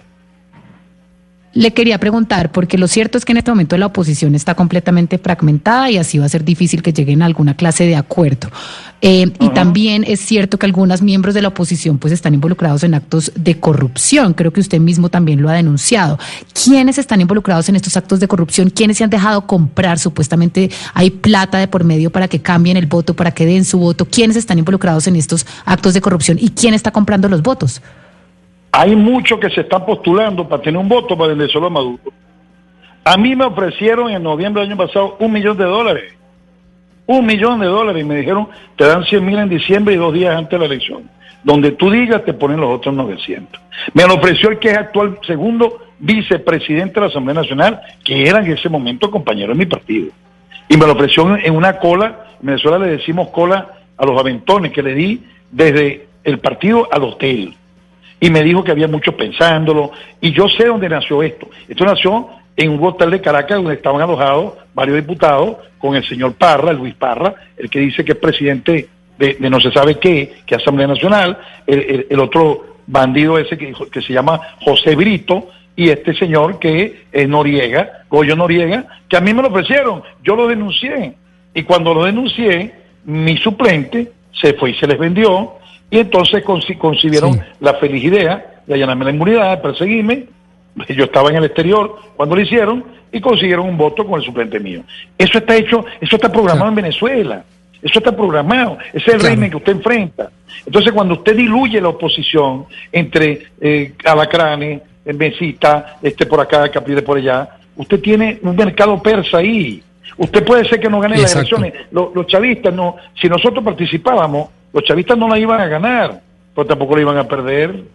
Lo que íbamos a perder Claro. éramos nosotros. Usted- Porque íbamos a salir con la primera minoría, pero íbamos a quedar sin ningún control del aparato institucional, sin, sin reconocimiento internacional y la validación de una institución que es un fraude. Eso es lo que está planteado ahí. Señor, señor diputado, señor diputado, usted denuncia algo que no es nada nuevo en ese régimen tiránico de zanahoria y garrote. A uno los compramos y a otros los agarrotamos.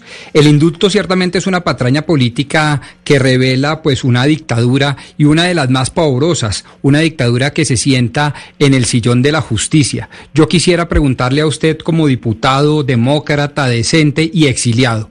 ¿Usted estaría dispuesto a devolverse a su patria a sabiendas de esta inseguridad jurídica raptada por un régimen corrupto y dictatorial como el de Nicolás Maduro? Yo voy a regresar a Venezuela tan pronto los términos de la pandemia lo permitan, porque lo que no, lo que no puedo hacer, porque sería extraordinario, yo me he salido tres veces de Venezuela y he entrado por las trochas, porque a nosotros no nos permitían la salida tan fácil, pero en estos momentos eso es demasiado riesgoso por la pandemia.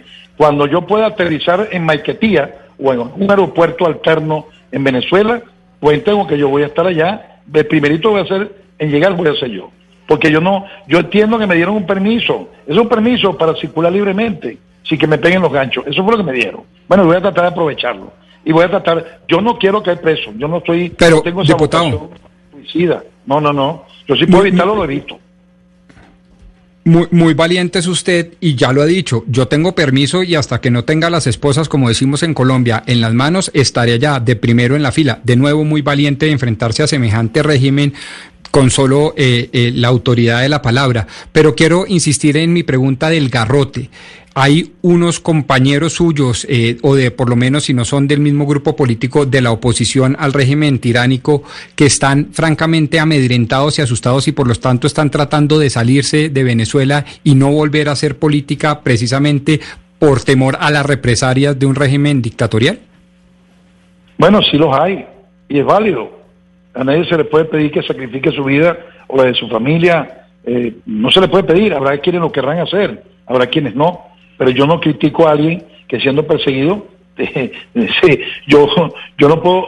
Yo le voy a decir una cosa. A mí me dicen, te va a venir a buscar eh, la, eh, la- el Digesín mañana o esta tarde o está en el camino, salgo corriendo. Yo no voy a dar que me pongan preso. Si lo puedo evitar.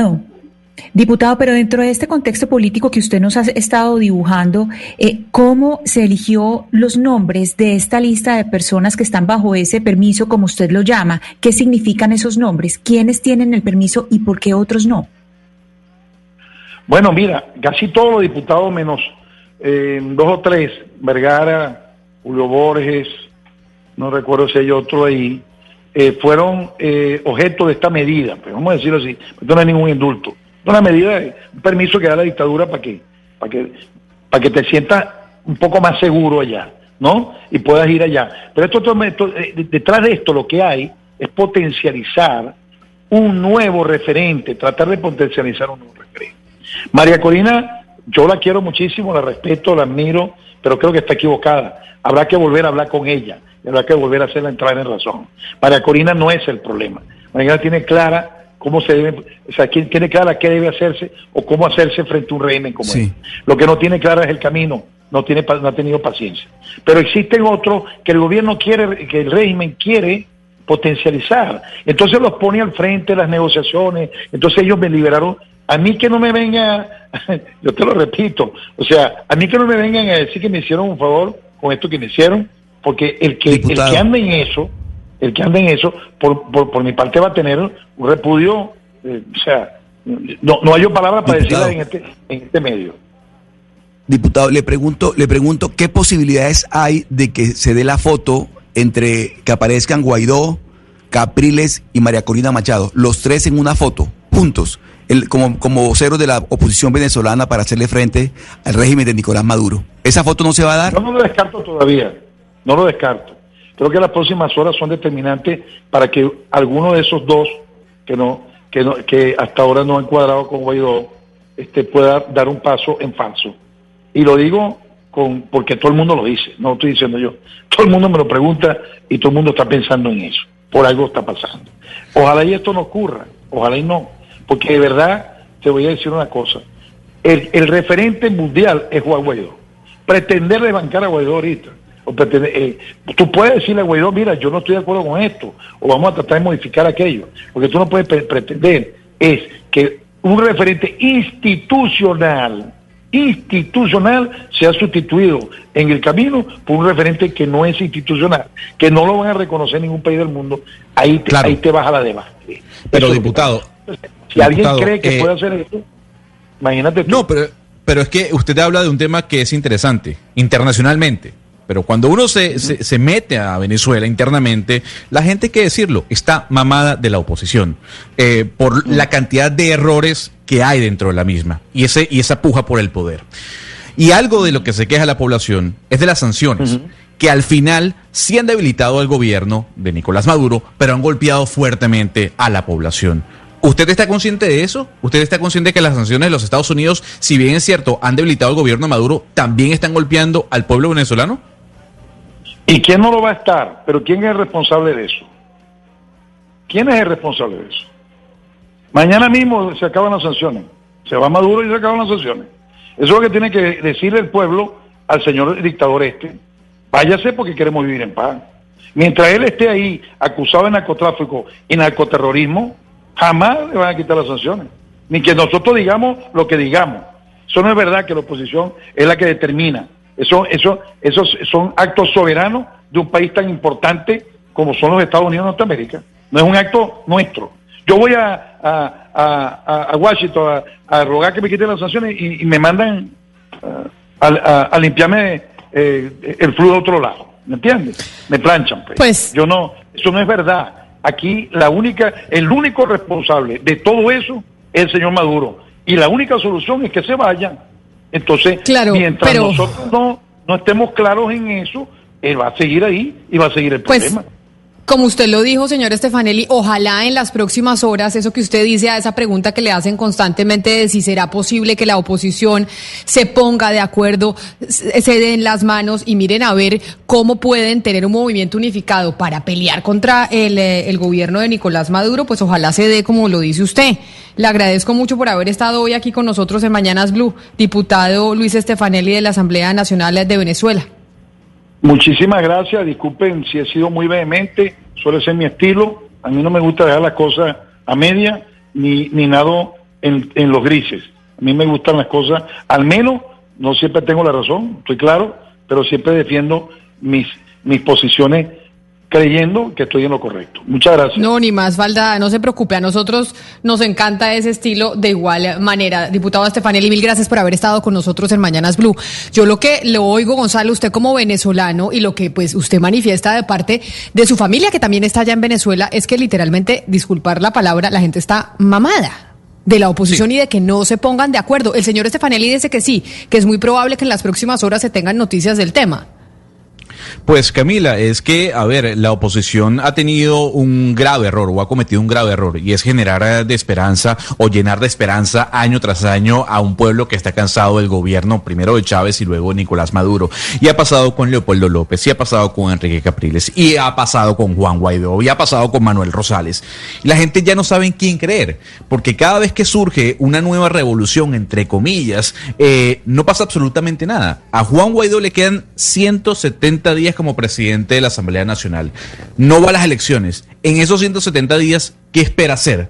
¿Que intervenga Estados Unidos? ¿Qué va a hacer? Y esa es la gran pregunta que los venezolanos hoy, los que siguen por lo menos a Juan, Guaidó, tienen. Y eso en medio de elección presidencial en los Estados Unidos, en donde también se está buscando el voto latino. Empieza a moverse la política del país vecino, que es muy importante para nosotros aquí en Colombia. Son las 12 del día en punto. Llegaron las noticias.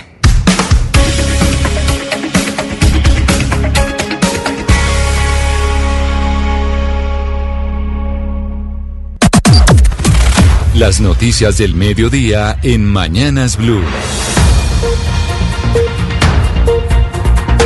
Y a las 12 del día llegan las noticias con información de último minuto. Don Eduardo Hernández. Hola, ¿qué tal eh, Camila? Son las 12 en punto. Atención porque se acaba de registrar un nuevo hecho de violencia en Antioquia en medio de una racha que parece no acabar. Esta vez dos personas fueron asesinadas en zona rural del municipio de San Roque. Esto se suma a los dos gemelos que fallecieron el fin de semana en el municipio de Tarazá, otro asesinato de una líder social en ese mismo municipio y venimos, recuerde usted, la semana pasada también de por lo menos dos masacres que ocurrieron en otros municipios antioqueños. Lo último, Valentina Herrera. Continúan los hechos violentos en Antioquia, pues en el corregimiento de la Providencia del municipio de San Roque fueron asesinados con armas de fuego Miriam Restrepo de 46 años de edad y Santiago Giralto de 20 años. A esta hora hay un Consejo Extraordinario de Seguridad en el municipio para avanzar con la investigación y dar con los responsables de este hecho, que se suma a las masacres que desde hace dos semanas se han informado desde subregiones como el suroeste o el Bajo Cauca antioqueño. 12 del día, un minuto. Muchas gracias, Valentina. Lamentable noticia, lo- la ola de violencia que estamos viviendo. Pero ahora vámonos a Cartagena, porque Cartagena va a ser la puerta de entrada de los vuelos internacionales a Colombia, o por lo menos así lo dijo el alcalde de esa ciudad, aunque la gran pregunta sigue siendo a partir de cuándo, Dalida Orozco.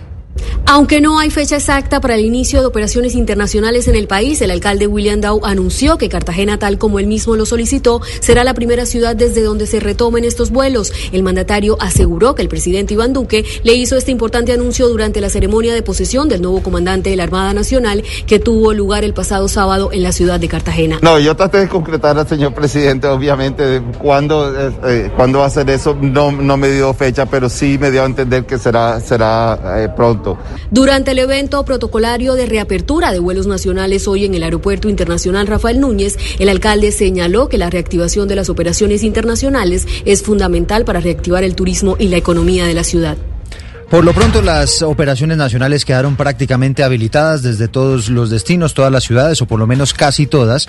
Y fue el caso del aeropuerto Alfonso Bonilla Aragón, que sirve a la ciudad de Cali. Comenzó sus operaciones a las 6 de la mañana, muy puntuales. Alejandro González. Se espera que más de mil personas circulen por el aeropuerto Alfonso Bonilla Aragón de Palmira, que presta sus servicios a Cali, en esta jornada de reapertura. En los ingresos de esta terminal aérea hay dispuestos lavamanos, se está haciendo la toma de temperatura y hay una muy buena demarcación para garantizar el distanciamiento. El vuelo que abrió la pista de este aeropuerto fue a las 6 de la mañana de la aerolínea Bianca, cubriendo la ruta Cali-Bogotá. Posteriormente, sobre las 7 y 30 de la mañana, aterrizó un vuelo de Satena proveniente desde Medellín. Aquí estamos con algunos viajeros. Sí, me parece que ha estado muy bien, la distancia eh, ha estado muy bien y el lavado de manos al ingreso, entonces yo creo que esperemos que todo salga bien y creo que se están tomando las medidas necesarias. Eh, pues, todo cambiado, obviamente, pero ya los últimos días hemos estado acostumbrados a estas medidas, tapabocas todo el mundo, lavado de manos, entonces yo creo que ha sido pues, ya parte de nuestro nuevo vivir, entonces no, no, no me siento diferente, la verdad. Por la pista del Bonilla Aragón circularán 17 vuelos en esta primera jornada de reapertura. Alejandro, gracias. Y ahora del transporte aéreo nos vamos al transporte terrestre, que también quedó habilitado a partir de hoy, primero de septiembre. En la terminal de transportes ya hay buses hacia casi todos los destinos, en la terminal de transporte de Bogotá, pero los viajeros van a tener que viajar en unas condiciones diferentes a las que venían acostumbrados antes de la pandemia. En la terminal está José Luis Pertus. Hola Camila, muy buenas tardes. La saludo aquí desde el módulo amarillo de la terminal del Salitre. Quiero contarle que la terminal está registrando hasta ahora ya un primer balance de cómo ha sido el movimiento esta mañana aquí y dice que 2.050 pasajeros en 298 buses se han movilizado desde que ya se reabrió la terminal de transporte aquí en la capital. Los destinos Sogamoso, Santander, Villavicencio, Medellín, Cali, Bucaramanga son los eh, demás eh, los destinos con más pasajeros a los que han viajado las personas aquí en Bogotá. Estuvimos hablando con la viceministra de Transporte Carmen Ligia Valderrama y comentó algunas de las medidas que se están adoptando por parte de las autoridades aquí en la terminal de Bogotá y en las demás terminales del país. Condiciones o circunstancias como el uso de tapabocas permanente. No debemos dejar de portar el tapabocas ninguno, ni los empresarios, ni los conductores, ni los usuarios. Adicionalmente, el distanciamiento. Este es un elemento importante en los eh, sitios de acceso a los terminales de transporte, las zonas comunes de los terminales de transporte. Se debe mantener dos metros de distancia entre una persona y otra como mínimo. Si las personas van a viajar aquí desde la terminal Camila, escuche estas recomendaciones que dan las autoridades. Rápidamente le cuento. Primero, no hablar por teléfono durante el viaje, no consumir alimentos, está prohibido traer cobijas y almohadas a la terminal en los buses. También evitar viajar con mascotas, no llevar mucho equipaje y no traer personas que lo acompañen. Evitar las aglomeraciones. El horario, lo recuerda la terminal, es desde las 6 de la mañana y hasta las 10 de la noche. Ahí tiene usted la nueva normalidad a la que nos tendremos que acostumbrar. Gracias, José Luis. Ya que estamos hablando de reapertura a partir de este primero de septiembre, vale la pena recordar cuáles son los lugares que tienen mayor y menor riesgo de contagio, dependiendo de lo que va a ser esa nueva realidad y su nueva vida cotidiana. María Camila Castro. En los lugares con mayor riesgo de contagio de COVID-19 es muy alto. Tenemos los hospitales, el transporte público, las reuniones familiares o con amigos, también los bares, discotecas, los eventos religiosos los eventos masivos, las plazas de mercado y también los gimnasios. En el nivel alto encontramos los bancos, los ascensores, los cines, los supermercados, las universidades y los colegios. En el alto medio están las oficinas con cubículos de menos de dos metros, las empresas de producción, las peluquerías o salones de belleza, los centros comerciales, los restaurantes y los consultorios médicos. En el nivel medio están las farmacias y los vehículos, mientras que en el nivel bajo se encuentran las vías públicas, el transporte en bicicleta y casa. Gracias, María Camila. Y ahora vamos a hablar del tema económico, porque a las 12 del día, 6 minutos, tenemos información de que el gerente del Banco de la República advirtió que habrá una disparada de la deuda pública si el gobierno no formula una contundente reforma tributaria, eso que le tenemos tanto miedo, y si no se avanza en la venta de activos de la nación. Marcela Peña. Y es que el gobierno ya reconoció que necesitará una reforma fiscal por dos puntos del PIB para el año 2022. Eso más o menos son unos 20 billones de pesos al año. Y además está haciendo cuentas para el presupuesto de 2021 con la venta de 12 billones de pesos en activos de la nación. El gerente del Banco de la República, Juan José Chavarría, enfatizó en la importancia de conseguir ese dinero. Ahora son las 12 del día y 7 minutos en Bucaramanga y el área metropolitana sigue el aumento de la cifra de contagios. Los alcaldes decidieron mantener algunas medidas como el pico y cédula, el toque de queda en algunas oportunidades y también la ley seca. Verónica Rincón. En la nueva etapa de aislamiento selectivo que inició en el país, en Bucaramanga y el área metropolitana se mantiene la medida de pico y cédula para abastecimiento, servicios bancarios y comercio durante todo el mes de septiembre y el toque de queda de 9 de la noche a las 5 de la mañana, al igual que la ley seca. El secretario del Interior de Bucaramanga, José David Cabanzo. Pico y cédula dos dígitos, incluyendo el día domingo, que ya no habrá restricción total a la movilidad como lo había antes. Las plazoletas de comidas en los centros comerciales podrán entrar a funcionar. En Bucaramanga, los restaurantes ubicados en nueve barrios en el norte y occidente de la ciudad tendrán que previamente recibir una visita de la Secretaría de Salud para autorizar su apertura debido a que se registra mayor número de casos COVID-19 en esos sectores. Gracias. Y ahora de Bucaramanga nos vamos para Cúcuta, porque a partir de hoy cambian las medidas en esa ciudad, en la capital de norte de Santander, especialmente en el pico y cédula. Sin embargo, es importante aclarar que seguirá aplicándose el toque de queda nocturno y la frontera seguirá cerrada. Juliet Cano. La medida de pico y cédula cambió en Cúcuta. Antes, a diario podían circular las cédulas terminadas en dos dígitos determinados. Ahora podrán hacerlo los días pares, las cédulas cuyos dígitos finalicen en números pares y los días impares, las cédulas que finalicen en dígitos impares. También abrirá gradualmente el comercio. Los restaurantes tendrán cierto número de personas con distanciamiento social. La frontera seguirá por ahora cerrada, según lo anunciado por el gobierno nacional. El presidente Iván Duque no abrirá por ahora los pasos binacionales que conectan con Venezuela. Y a las 12 del día, 9 minutos, hablamos de las noticias del eje cafetero. Uno de los sectores más importantes, sin duda, para esa región es el turismo. Y ya empezó su reactivación con la hotelería, el transporte intermunicipal, que sin duda serán fundamentales. Vamos a Manizales. ¿Qué está pasando en esa región, José Fernando Berrío? La recuperación del turismo en el eje cafetero después de la pandemia depende del trabajo que se hace en la RAP, integración de los departamentos de Quindío, Caldas y Risaralda para explotar todas las potencialidades que se tienen en los tres departamentos. Paula Toro, secretaria de Desarrollo Económico. Entendemos desde ahí la afectación que ha tenido el empleo en los tres departamentos, que asciende en el último trimestre a 26.8% para las tres ciudades capitales. Es por eso que entendiendo que este sector representa el 20% de la economía de los departamentos, estamos apostando de manera conjunta por una estrategia de reactivación económica. Esta estrategia se fundamenta en un plan de promoción turístico del eje cafetero como un destino de naturaleza. Y ese es el gran factor diferenciador que tenemos en estos tres departamentos. Planificación que tiene en cuenta la infraestructura hotelera, de restaurantes, de aeropuertos y carreteras. 12 del día, 10 minutos, José Fernando, gracias. Pero a propósito de la reactivación de los vuelos, de la vida un poco más normal después de la cuarentena, la alcaldesa Claudia López, la alcaldesa de Bogotá, le volvió a lanzar una muy dura crítica y una muy dura puya al gobierno nacional por el millonario préstamo que le está ofreciendo a la aerolínea Avianca. Incluso, dice la alcaldesa, que el gobierno es el responsable de los altos niveles de desempleo en la capital, pues las compañías bogotanas no recibieron ese mismo apoyo. Pero es francamente inaceptable, es un total abuso que se usen recursos que pusimos los entes territoriales, porque es que el FOME, el FOME no se financia un gran impuesto nacional, el FOME son los ahorros de los entes territoriales, eso es el FOME. Le quitaron plata a Bogotá, le quitaron plata a los 32 departamentos para mandarnos a un fondo de mitigación económica, para regalarle la plata a una empresa extranjera, eso no tiene el menor sentido, a mí me da mucha pena, no tiene ningún sentido. Son las Ni 12 del día, 11 minutos. El presidente Iván Duque acaba de posesionar en la Casa de Nariño al nuevo defensor del pueblo, a Carlos Camargo, quien prometió un acompañamiento a las poblaciones más apartadas del país. Uriel Rodríguez. Sí, pues el presidente Iván Duque realizó el acto de posesión del nuevo defensor del pueblo, Carlos Ernesto Camargo, quien va a asumir ese cargo en el que hasta hoy estuvo al frente Carlos Alfonso Negret. En su discurso, Camargo enfatizó en la necesidad de trabajar de forma articulada con las demás instituciones del Estado y velar por la protección de la vida y el territorio, eso sí, llegando a los lugares más alejados del país. Les quiero decir que vamos a mejorar el sistema de alertas tempranas SAC.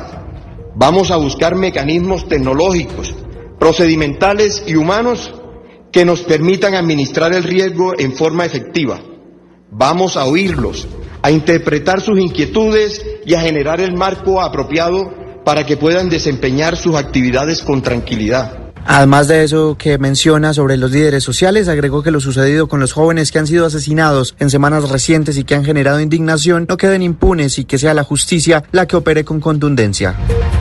Uriel, gracias. A las 12 del día, 12 minutos. A propósito de los líderes sociales, las autoridades del departamento del Meta están ofreciendo una recompensa por información que ayude a dar con los responsables del asesinato de dos personas, entre ellas una líder social de ese departamento, Carlos Andrés Pérez. Luego de un consejo extraordinario de seguridad que se cumplió en las últimas horas, las autoridades del departamento decidieron ofrecer una recompensa de hasta 10 millones de pesos para la quien brinde información que permita dar con los responsables del asesinato de un líder social y su compañero en zona rural del municipio de Puerto Rico Meta. Así lo indicó Víctor Bravo, secretario de gobierno. Se estableció dentro de las varias medidas que se adoptaron recompensa entre 5 y hasta 10 millones por información que conduzca a la captura de los responsables de este hecho que hemos lamentado y además rechazado. El líder social era presidente de la Junta de Acción Comunal de la vereda Barranco Colorado, quien fue asesinado justo cuando se desplazaba a una vereda a reunirse con una asociación campesina. La noticia internacional. Y la noticia internacional nos lleva a Brasil, porque la economía de ese país se desplomó en un 9.7% en el segundo trimestre de este año frente a los tres meses anteriores. Una caída sin duda alguna récord para la nación.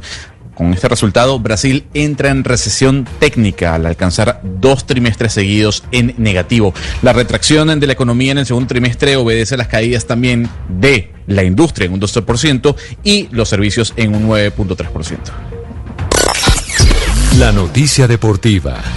La noticia deportiva hasta ahora la tiene la Federación Colombiana de Fútbol que le ha enviado una comunicación oficial al gobierno colombiano, exactamente al Ministerio del Deporte, solicitándole que se apruebe el regreso del fútbol aficionado al país, que tiene que ver con las ligas departamentales y es el fútbol infantil y juvenil.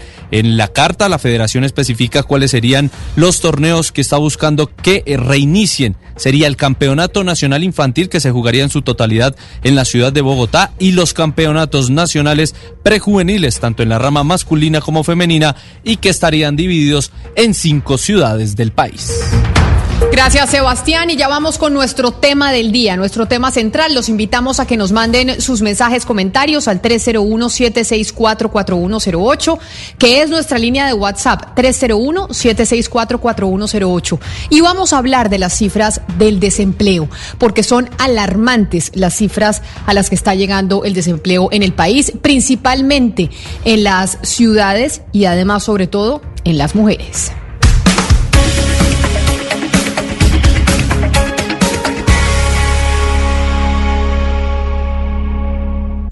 Una señal que se enlaza.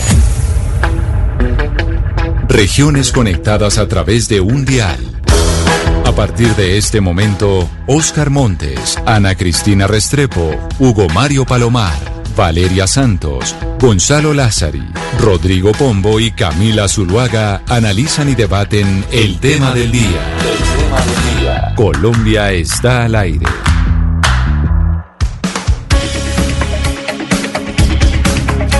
Son las 12 del día, 16 minutos y nos conectamos con todo el país después de las noticias del mediodía. Y vamos a hablar quizá de una de las noticias más lamentables que estamos viviendo en Colombia. Y no creo que solo en Colombia, sino en el mundo. Es como la otra pandemia, la pandemia del desempleo. Ayer con Marcela Peña hablábamos del informe que había entregado el DANE sobre las cifras de desempleo del último mes. Y es preocupante lo que está pasando principalmente en las capitales del país, entre esas Bogotá. Y hay otra cosa que nos preocupa, ¿vale? Y lo decíamos ayer, y hoy es portada del periódico Portafolio, el, el periódico económico de la Casa Editorial El Tiempo, y es el desempleo en las mujeres es aterrador. ¿Cómo está 10, 10 puntos por encima el desempleo de las mujeres que el desempleo en los hombres?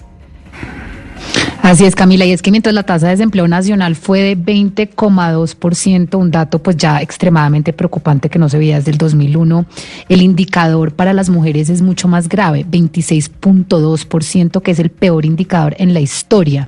Eh, lo, que nos muestra en este momento es que la brecha de género en la tasa de desempleo subió 10 puntos porcentuales, o sea, el doble que se registró en julio del 2019. Mire, mientras un 1.9 millones de los nuevos inactivos son mujeres, 900 mil hombres. Entonces, esto lo que nos muestra pues es que hay una eh, inequidad y una agudización de la brecha en el mercado laboral, Camila, pues que nos preocupa muchísimo. Esto se debe principalmente también a que, por ejemplo, eh, hubo una caída del desempleo de 46.7% en el número de empleadas domésticas entre abril y junio. También muchas mujeres pues no podían trabajar porque no tienen con quién dejar a los niños y la cantidad de mujeres que se están quedando en la casa haciendo la, las labores del hogar, Camila. Entonces, este tema pues es muy preocupante pues porque la brecha que se, había alcanzado a cerrar en los últimos años, pues está agudizando de una manera eh, pues aterradora. Pero por eso, como dice Margarita Pretel, quien está conectada con nosotros a esta hora a través de Facebook Live, y dice esto se, se veía venir el tema del desempleo, que ojalá eh, nos ayuden y le den sabiduría a los gobernantes, y los gobernantes son los que tienen que tener sabiduría para ver qué reformas hay que hacer, qué se puede hacer para estimular el empleo. Pero Pombo, siempre hemos dicho que quienes generan la mayor cantidad de empleo en el país pues son los empresarios. Y es importante también escuchar a aquellos empresarios que dicen, oiga, tal vez una de las eh, razones por las cuales yo no quiero, no puedo generar empleo es por esta y la debería cambiar el gobierno nacional. Así es, Camila, no porque lo digamos nosotros, porque lo dice la evidencia empírica. Eh, son los empresarios los que mueven la actividad económica del país, son los empresarios los que generan crecimiento económico y sin crecimiento económico, no nos cansaremos de decirlo una y mil veces, pues no hay forma de distribuir la riqueza para bajar los altísimos niveles de inequidad. Son los empresarios los héroes que arriesgan no solo su patrimonio, su esfuerzo, su vida entera por generar, entre otras cosas, empleo para pagar además impuestos y para generar ciencia y tecnología. Son los empresarios los que ahorrando para después invertir crean los empleos y las plazas de empleos que por una desafortunadísima pandemia hoy en día están tan afectados, etcétera, etcétera.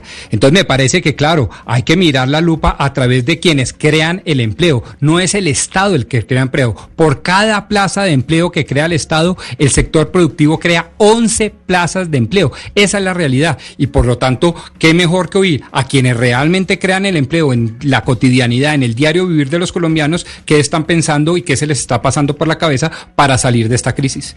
Esto no es exclusivo de, como, de Colombia, como lo dice Oscar Montenegro, que también está conectado con nosotros a esta hora.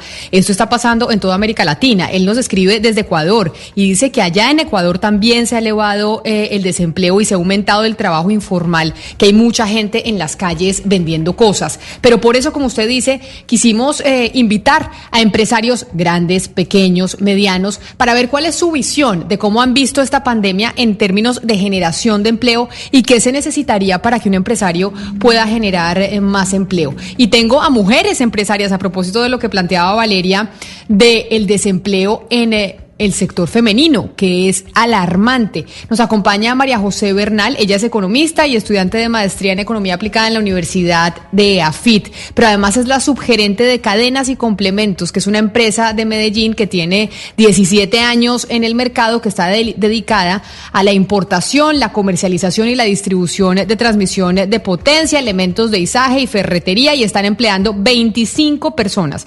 María José, bienvenida a Mañanas Blue, gracias por estar con nosotros. Muchísimas gracias, Camila, a ustedes y a todos en la mesa. Cuando una empresa tiene 25 personas, cuando emplea 25 personas, se entra dentro de la categoría de qué? ¿De pequeña, mediana o mediana empresa? Mediana, si no estoy mal. Sí. Entra y, y yo le pregunto, en medio de la pandemia, cuando estamos viendo estas cifras de desempleo, cuando estamos viendo eh, los números que nos entregan, la realidad que está viviendo la gente, y dice Pombo, los empresarios son los que generan eh, los empleos, ¿qué le hace falta a un empresario para poder generar más empleo? Pues claramente lo que necesitamos es dos cosas. Necesitamos flexibilizar el mercado laboral, que no sea tan costoso ni tan complicado generar empleo, y necesitamos facilitar la creación de empresas. Eh, tenemos que entender que el principal generador de empleo, el que tiene la responsabilidad de generar empleo es la empresa privada y no el Estado. Y pues nos enfrentamos a la hora de crear empleo, eh, de crear empresa con una estructura tributaria sofocante para la empresa. Además, es completamente complicado y costoso contratar personas. Entonces cada vez es más complicado, más son más los obstáculos para preservar ese empleo. Ya en estos, eh, en esta coyuntura de crisis es difícil crearlo, pero es también muy complicado preservar el que ya se tiene. Eh, ahora nos vemos enfrentados a dos dígitos en una tasa de desempleo, cosa que no se veía hacía mucho tiempo. Y como ustedes han mencionado, la brecha cada vez es mayor entre hombres y mujeres necesitamos flexibilizar y con eso me refiero a disminuir costos de contratación, disminuir regulaciones. Acá em, la ley es como dispuesta a que el empresario sea el malo, a que el empresario sea el malo, el negativo, el que es el explotador, sabiendo que tenemos que proporcionar es una más amplia negociación entre empleados y empleadores. Permítame saludar, María José, porque también nos acompaña Juliana Barreto, que ella es empresaria de La Carreta, es abogada, inversionista y consultora empresarial. Y La Carreta es precisamente una empresa familiar que nace de una tradición campesina y ganadera y que actualmente está distribuyendo en todo el territorio nacional productos como arequipe, leche condensada y salsa de frutas. Juliana, bienvenida, gracias por estar con nosotros hoy aquí en Mañanas Blue hablando pues con la gente que es empresaria, con la gente que genera empleo, a ver qué es lo que pasa y cuáles son las limitantes que se tienen para poder contratar más gente. Bienvenida. Hola Camila, gracias por la invitación. Yo le hago la misma pregunta que le hacía a María José. María José dice, acá necesitamos flexibilizar eh, la contratación, necesitamos que sea más fácil contratar a las personas. ¿Usted piensa exactamente lo mismo o tal vez piensa que hay otras cosas que se deben hacer para poder eh, disminuir el, el desempleo en el país? Lo que yo creo es que en este momento eh, pues es muy difícil que la legislación cambie de un día para otro. Más bien con lo que con lo que aprendamos de esta pandemia pues vendrán algunos cambios. Pero por ahora yo creo que los empresarios lo que tienen que hacer es no tanto reinventarse, sino eh, que no me gusta tanto la palabra porque la han usado un montón, sino más que todo ajustarse y mantener lo que tienen, o sea, sobrevivir a lo que estamos a lo que estamos pasando, eh, tratar de cuidar a nuestro recurso humano como el, el valor eh, más precioso de, de, nuestra organización y cuidar a cada una de estas personas porque son eh, en familias ante todo que están trabajando para para las empresas que uno dirige. María José, yo quiero preguntarle sobre algo que mencionó eh, mi compañero Rodrigo Pombo al principio de la intervención. Él decía que lo que se necesita es crecer, crecer, que las empresas, las empresas puedan crecer para generar empleo. Pero el país venía creciendo antes de la pandemia y las cifras de desempleo estaban empeorando. Entonces yo quiero preguntarle a usted, ¿es suficiente con la mano invisible del mercado, con que las empresas crezcan para generar empleo y no se necesita de pronto, digamos, de ayudas o tratamientos diferenciales para incentivar a que las empresas contraten más mujeres?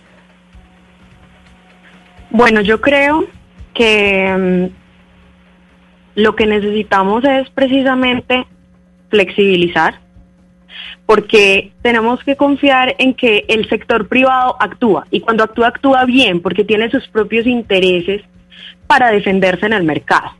Yo considero que no hay mejor eh, programa social, subsidio, que un trabajo.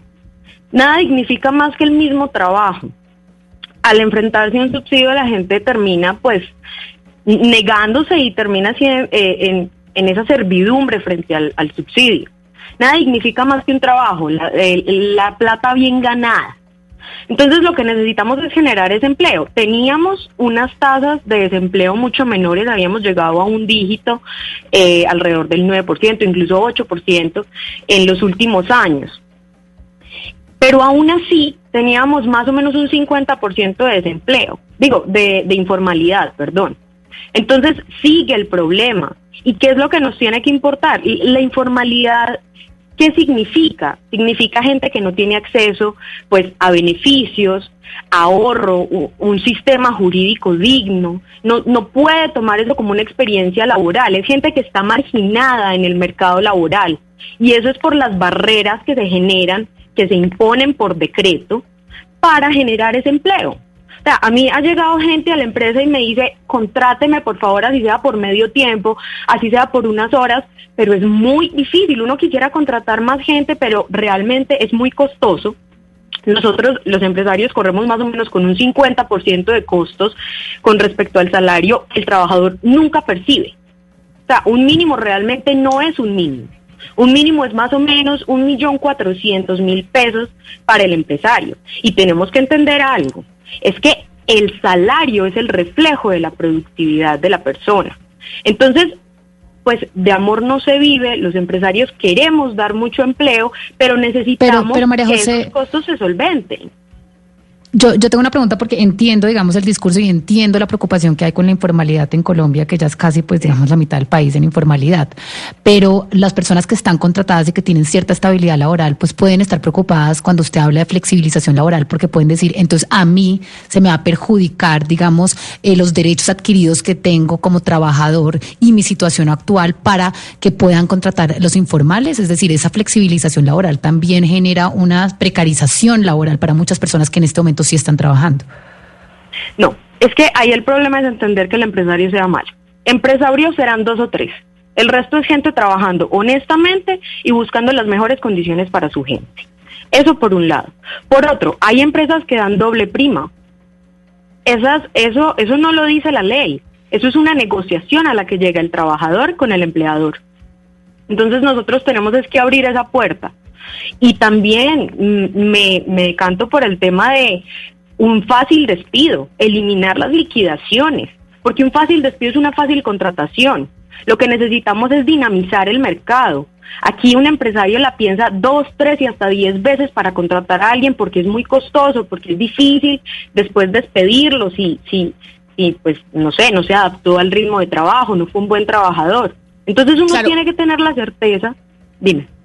No, no, no, es que quiero porque usted está diciendo, nosotros somos una pequeña empresa, somos trabajadores, contratamos 25 personas y nos ponen mil talanqueras para contratar y para despedir. Y eso obviamente hace que uno se lo piense más de cinco veces para contratar una nueva persona. Pero permítame, por ejemplo, saludar a Carlos Enrique Cabellier, que es el presidente de Alquería, que es una empresa que conocemos todos los colombianos, que se fundó en 1959, una grande, una empresa grande en Colombia. Y quiero saber si el doctor Cabellier piensa exactamente lo mismo, si todos los empresarios están en esa misma línea de decir, oiga, para poder bajar el desempleo necesitamos flexibilizar las formas de contratación y las formas de despido. Señor Cavalier, bienvenido.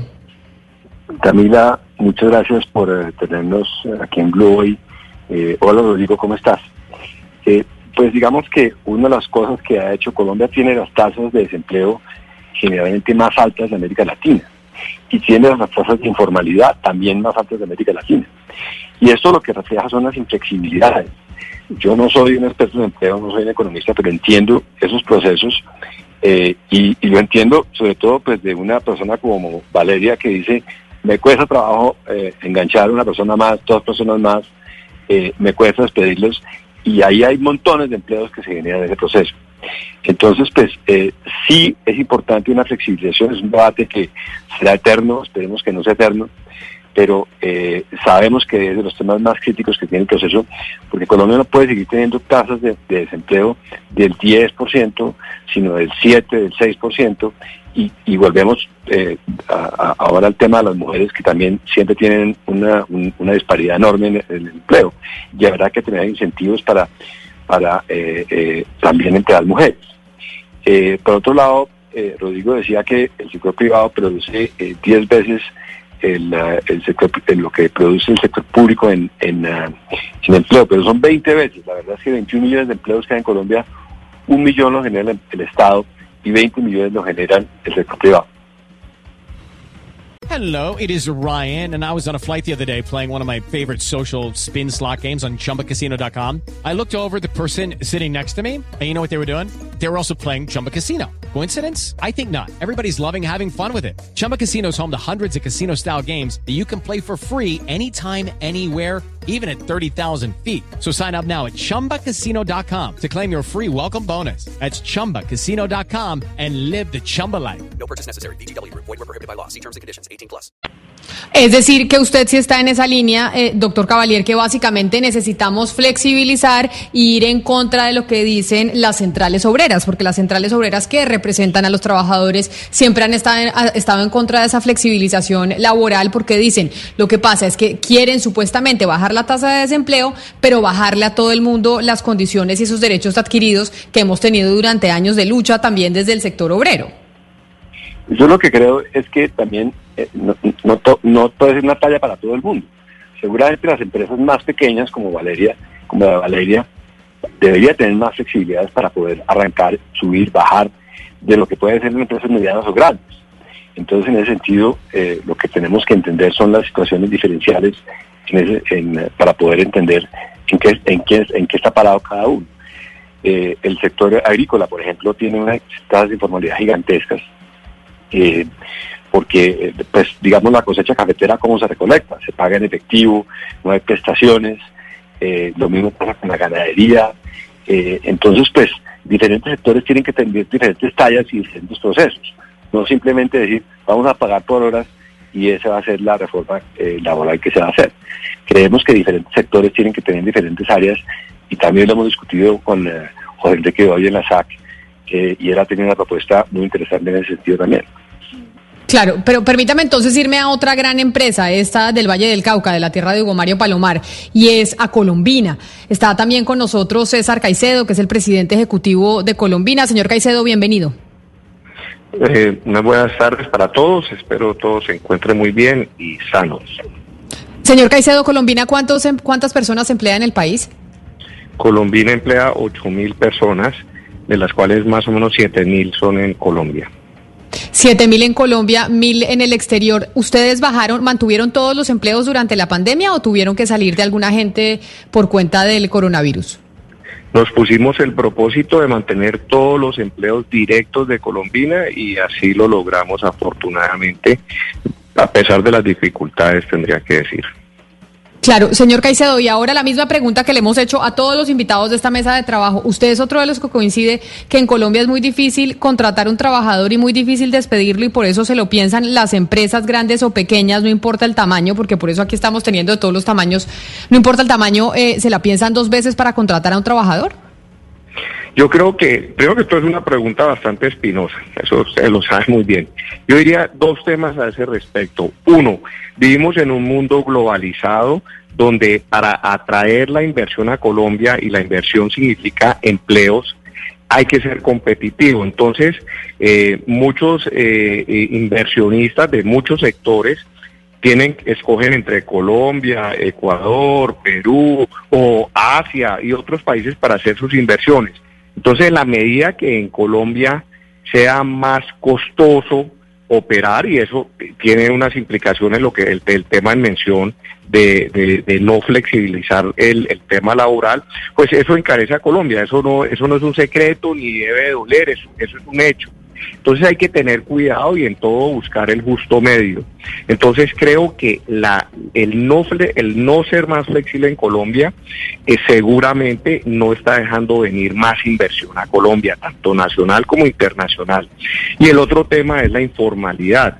También no en vano el 50% más o menos de la economía colombiana es informal, porque la gente le da miedo salir a contratar gente cuando se tiene una iniciativa y, es una desde la empresa más pequeña hasta una mediana, etcétera, les da miedo contratar gente porque se van a quedar con un compromiso muy difícil de deshacer.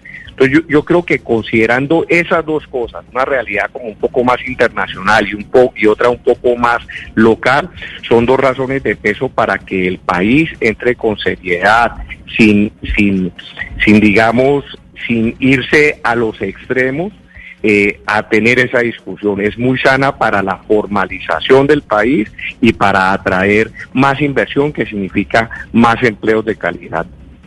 Y la, y la otra cosa que tal vez no hemos mencionado, eh, doctor Caicedo, es pues ampliar el mercado para generar más empleo. Y ustedes en Colombia sí que son un buen ejemplo de cómo ampliar ese mercado, pues están, eh, si no estoy mal, en, casi del mundo, incluyendo algunos de, de África y Asia.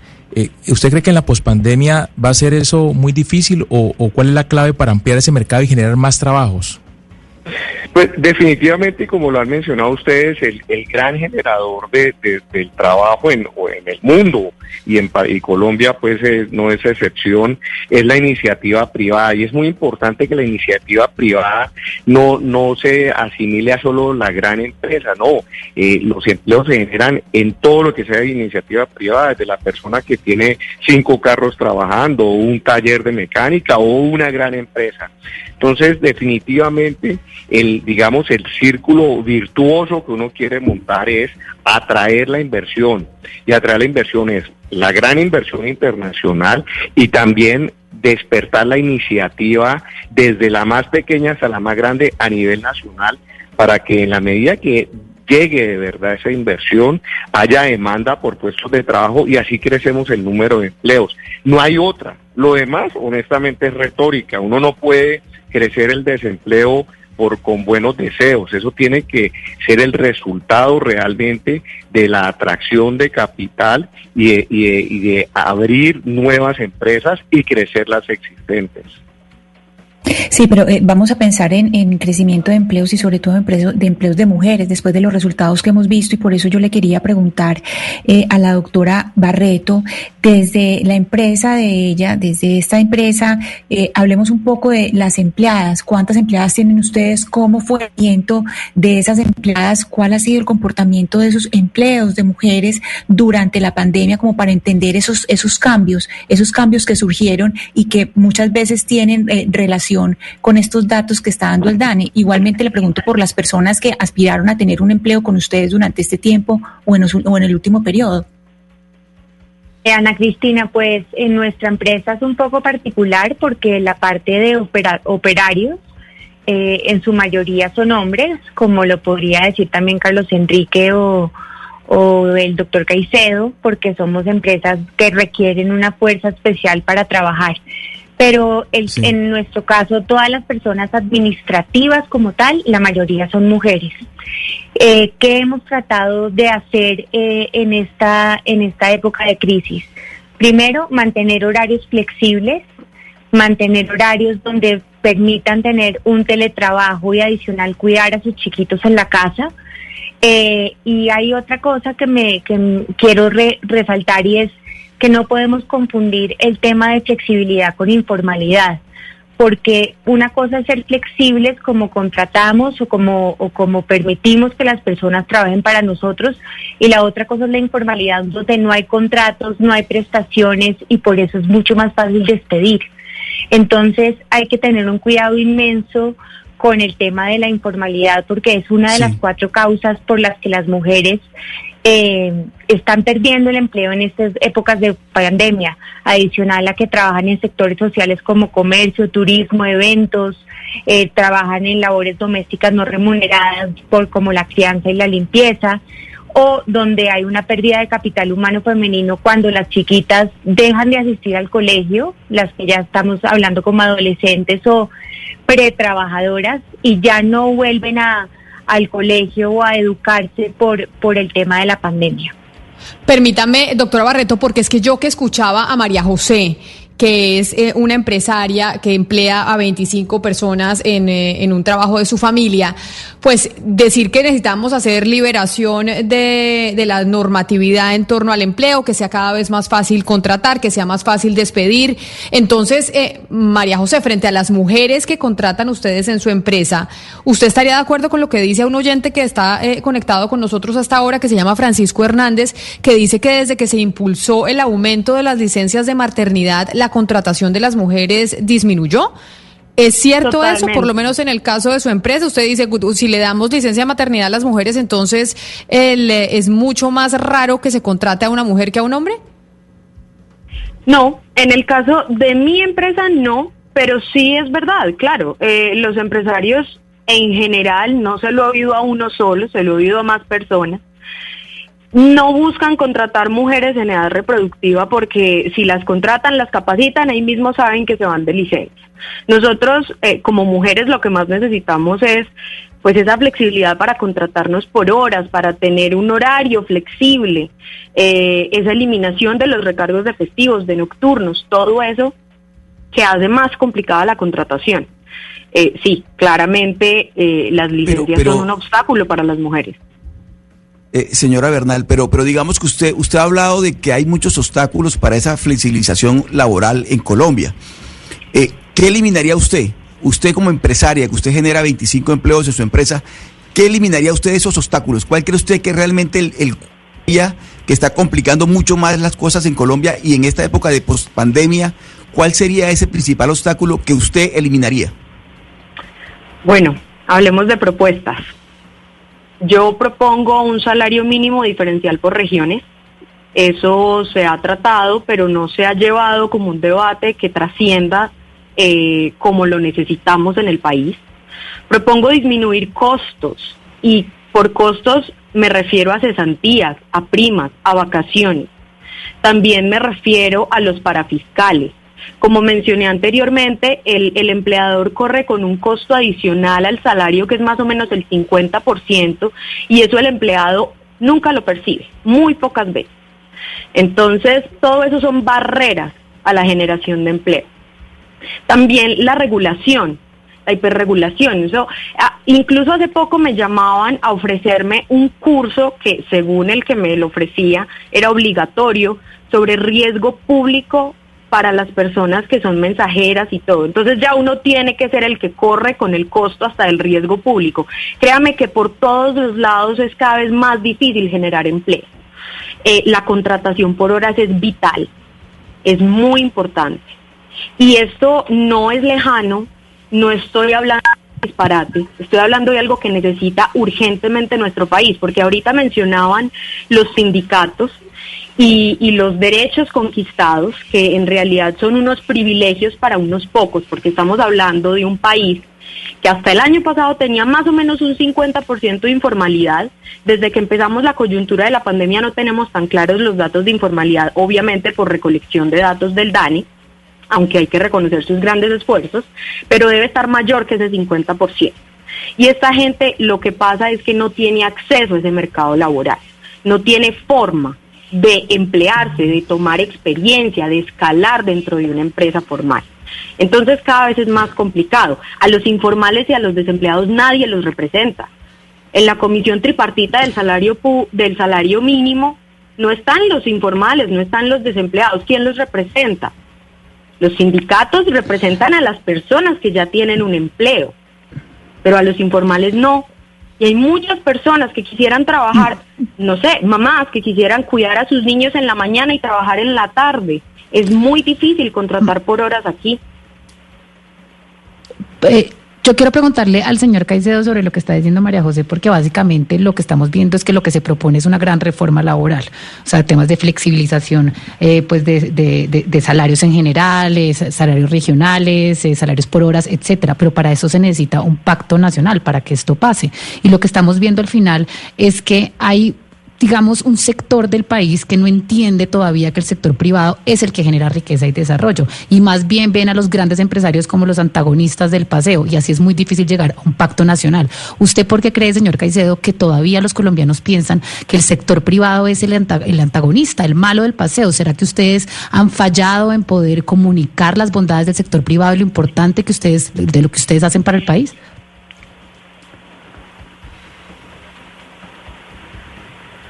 Señor, Señor Cavalier. Ah, ¿Me, escuchan ahí? Sí. sí, lo escuchamos. Sí, sí. Sí, es, es probable que haya habido fallas en, comunicar eso. También hay que decir que hay mucha desinformación. Eh, digamos que no es secreto para nadie si uno se quiere informar. Eh, los países que se han alejado de las economías de libre mercado, los desempeños económicos que han tenido son paupérrimos. O sea, pero como todo, es hay que buscar y encontrar acuerdos.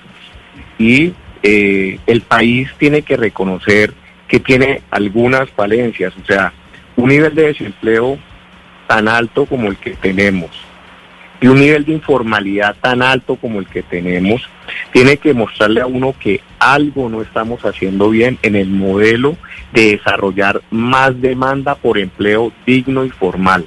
Algo en la ecuación nos está fallando. Y eh, muy seguramente tiene que ver con lo que las colegas han mencionado, sí.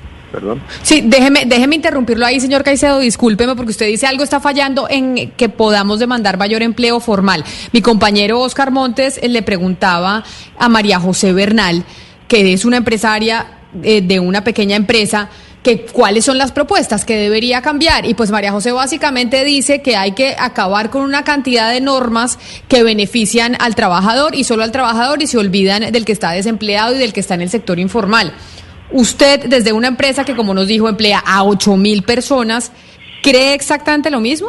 Que hay que, que las propuestas que hay que hacer es que no haya que pagar liquidación cuando a una persona se le despide de su trabajo o que no haya que pagar primas o que se pueda trabajar eh, por horas. ¿Cuáles son las propuestas que dicen los empresarios? Eso hará que contratamos más personas en Colombia. Yo no le podría decir en esta conversación la solución eh, eh, exacta, pero sí creo que hay que entablar esa discusión, porque se puede pensar en muchas cosas, se puede pensar, y alguien lo mencionó, en, en temas diferenciales, por ejemplo, por, por hay ciertos aspectos de derechos adquiridos, se puede pensar diferente para nuevos puestos de trabajo de pronto en las regiones hay diferentes realidades y diferentes costos de vida y eso también se puede implementar. Eh, se puede pensar en métodos de transición para atraer empresas de la informalidad a la formalidad. O sea, todo eso hay que estudiarlo. Lo que me parece que, lo que sí le puedo decir concretamente que me parece es un error, es pararnos en la línea de decir, no, de aquí no nos movemos porque estos son eh, lo que ha habido hasta el momento y no nos movemos. Me parece que eso no es sano porque la situación, la pandemia mundial nos ha traído una, una emergencia a todos, una necesidad de buscar soluciones creativas y ceder y estudiar las cosas para ojalá, vuelvo y repito, yo sé que estoy siendo repetitivo con esto, atraer más inversiones, que si no hay más negocios nuevos, más iniciativa privada, no va a haber más empleo. Es la única manera que va a haber más empleo. Y en la medida que haya más empleo, debería llegar mejores salarios. Porque al final del día, lo mencionó una colega ahora, es un tema de productividad y de demanda por esos puestos de trabajo. En la medida que llegue esa demanda, los salarios tienen que mejorar. Y ese es como el círculo virtuoso que uno está buscando. Entonces yo, yo sí creo en concreto que se tienen que estudiar cambios, eh, hacer partícipe obviamente a todos los actores y ojalá buscar puntos de acuerdo donde se genere un gana-gana y todos tenemos que ceder un poco en esa gran discusión. Camila, yo quisiera intervenir. Sí. Adelante, María José, adelante, la escucho. Eh, no, Juliana. Juliana, Eh, perdón. que- tranquila, quisiera intervenir eh, sobre el tema de, de el, el tema de la edad reproductiva de las mujeres y entrar a trabajar. Me parece que justamente es un tema que los empresarios de segunda y tercera generación o de cuarta o quinta, porque sé que Carlos Enrique y César eh, pues ya llevan mucho tiempo de experiencia y sus padres también lo estaban, lo tenían. Eh, yo creo que no, no, no es justificable que en el 2020 uno esté todavía pensando que no puede contratar mujeres en edad re- reproductiva. Lo que yo creo que es que uno se tiene que ajustar a lo que pasa con las mujeres con edad reproductiva porque está comprobado que las mujeres, uno, están más preparadas a nivel educativo y segundo, cuando ocupan puestos de CFOs o CEOs, es decir, eh, gerencia general o gerenta- gerencia financiera de las empresas, tienen un profit del 18% más de rentabilidad. Entonces yo creo que ese tema de, de, de temas de no contratar mujeres por A, B o C está en nuestras manos cambiarlo. Yo estoy de acuerdo Yo con usted, Juliana, algo. pero pero por eso por eso me- por eso le preguntaba a María José, porque María José dice, obviamente yo he escuchado muchos empresarios que se la piensan dos veces a la hora de contratar una mujer en edad reproductiva, porque saben que le hacen la capacitación y posteriormente van a tener que irse a licencia de maternidad. O sea, respuesta Pero- de una empresaria. Sí, pero no porque más bien buscamos una solución para eso en vez de en vez, eh, la- buscamos una solución creativa para cuando la mamá esté en edad reproductiva o cuando esté en la licencia de maternidad a dejar de contratar una persona que puede ser mucho más capaz. Eh, es que yo creo que el, el punto acá es que no es un tema de género sino de capacidad. Claro, el tema, el tema es, listo, cuando esté en, edad- eh, en licencia, ¿por qué no se le da la opción de teletrabajo? Pero no, es que ahí llega salud y seguridad en el trabajo y te dice que tenés que poner un puesto de no, de no sé tantas dimensiones, no sé cuántas especificaciones, o sea, por todos lados está María la José, regulación. pero yo creo que yo creo que eso ha cambiado en los últimos seis meses, porque fíjate Sí, que pero es por el emergencia sanitaria. con- pero, pero Por emergencia sanitaria, emergencia cuando volvamos a lo la- mismo- las cosas han cambiado. No creo Claro. que volvamos a lo mismo. Total, No la mismo. La, la emergencia sanitaria lo que nos ha dado es flexibilización. Por eso no decimos teletrabajo, decimos trabajo en casa, porque teletrabajo es un mundo completo que nos emproblema la vida a todos. ¿Sí? Pero fíjate la que emergencia creo que si sanitaria ojalá siguiera así, porque esa flexibilización lo que nos que ha permitido es mantener el empleo.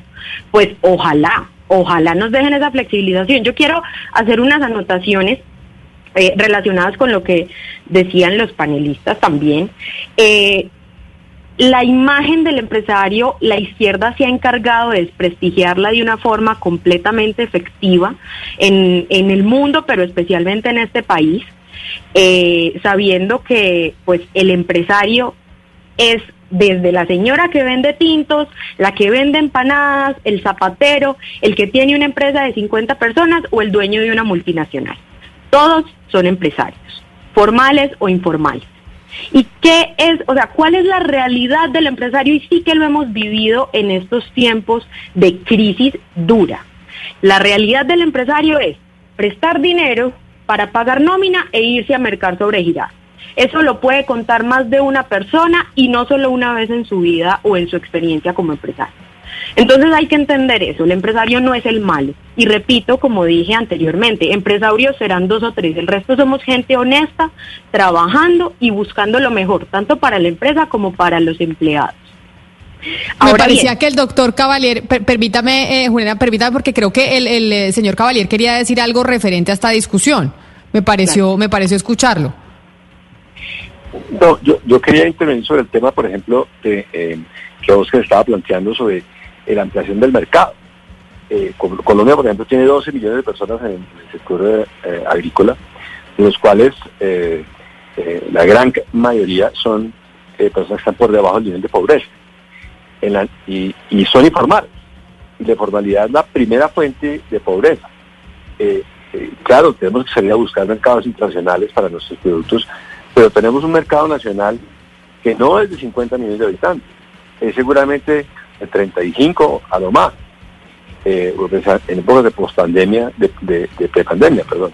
En la medida que, que, que ese sector agrícola, que esos campesinos se formalicen, eh, le- levanten sus niveles de productividad, eh, levanten sus niveles de ingreso, entonces van a poder hacer parte de ese mercado nacional y todos vamos a salir ganando. Entonces, pues, eh, esa es una de las definiciones de, de- definiciones de, de formalidad. Y está claro lo que decía el doctor César, de que eh, el ingreso eh, depende de la inversión. Eso lo vimos claramente en carne propia en, hace 20 años en la, en la recesión del, del 99, eh, que nosotros pues en la que tuvimos una posición muy difícil porque estuvimos en la ley 550, eh, y son la- en la medida en que eh, la gente eh, pues tuviéramos inversiones en las empresas y, y tuviéramos Sí. créditos en las empresas, podíamos avanzar en el, en el crecimiento de la, de la oferta y eso dependía claramente también de, de- de la generación de la demanda.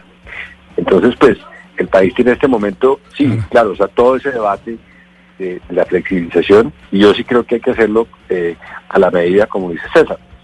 Eh, pero, pero, o sea, todo también el tema del debate de la generación de empleo en muy corto plazo, eh, con créditos a las empresas, porque como decía tal vez Bruce, Bruce McMaster en sus días, las empresas tienen una licencia para, para operar y durante varios meses, semanas, la licencia se les quita por, por la pandemia eh, y, y las empresas, pues, entre comillas, no son las que son eh, culpables de hacer eso, sino son, es, es una situación externa, es un choque externo. Entonces, el crédito que hay que hacerle llegar a las empresas debe ser muy, muy crítico en este momento. A mí me gustaría eh, terminar con el doctor Caicedo con un tema que de pronto ha quedado por fuera y a mi juicio me parece igualmente importante y es el tema de la seguridad o inseguridad jurídica. Independientemente del tamaño y de la región, eh, el diagnóstico que todos ustedes, empresarios colombianos, héroes de la patria, así los denomino yo, eh, han hecho y coinciden en todos los puntos. Doctor Caicedo, ¿usted de alguna manera, eh, eh, con sus más de 7 mil empleados, han sido víctimas del activismo político judicial en materia laboral? Pues, digamos, meten usted en problemas serios acá. Pero Necesidad, pero que- simplemente lo que quiero ver es porque hemos hablado de la legislación, rama legislativa, eh, los poderes públicos en cabeza del presidente y obviamente de los alcaldes y gobernadores, pero la rama judicial, los jueces de la República tienen un rol protagónico en el tema de la inseguridad jurídica. Quiero indagar sobre eso como última pregunta. No, en particular no podemos decir que hemos sido víctimas de eso, porque pues, no, no, no respondería, respondería a la realidad, no, no, en concreto no, no hemos sido víctimas de eso. Pero, vuelvo y repito, sí, sí creo que eh, hace falta un gran ejercicio nacional que incluye, obviamente, la, la rama jurídica, porque eventualmente la legislación se convierte en fallos para estar seguros que estamos tomando decisiones y creando leyes y normas y por ende acompañándose eso con fallos que buscan realmente la creación de empleos mediante el, el convertimiento de Colombia en una plataforma más competitiva que permita atraer inversión. En ese sentido sí hay un espacio de mejora grande. Este tema hasta apenas empieza, apenas empieza y esta discusión tiene que darse, tiene que darse qué va a pasar, cómo generamos la posibilidad de crear más empleo en Colombia, porque incluso antes de la pandemia las cifras de desempleo ya estaban creciendo. Ahora llegó la pandemia y estamos viendo las cifras que nos entregó ayer el DANE, casi, por, o sea, estamos por encima del 20% de desempleo en el país y en las ciudades pues estamos mucho peor. Vamos a ver si el gobierno nacional alcanza o no a generar una reforma laboral que es básicamente lo que entiendo, entre otras cosas, con matices, por supuesto, unos más moderados que otros, pues eh, plantean nuestros empresarios a quienes invitamos el día de hoy. Como les digo, este es un tema que apenas comienza y seguiremos todos discutiéndolo y tiene pues muchas aristas y hay muchas cosas que tenemos que hablar al respecto. Pero como pues en radio se nos acaba el tiempo, yo quiero darle las gracias al señor Caicedo de Colombina. Mil gracias por haber estado aquí con nosotros. Muchas gracias a ustedes por la invitación y espero que los aportes a buscar ese gran diálogo nacional hayan sido eh, positivos. Claro que sí, pues ojalá María José Bernal, subgerente de cadenas y complementos en Medellín. Mil gracias a usted también por haber estado con nosotros y haber pues participado en este debate que seguramente seguirá, seguirá estando sobre la mesa en los próximos meses, semanas y años. Muchísimas gracias a todos. Carlos Enrique Cavalier, presidente de Alquería, gracias por haber estado aquí. Amigo, un placer. Muchas gracias por la audiencia y por permitirnos eh, expresar nuestras ideas aquí en, en todos sus oyentes.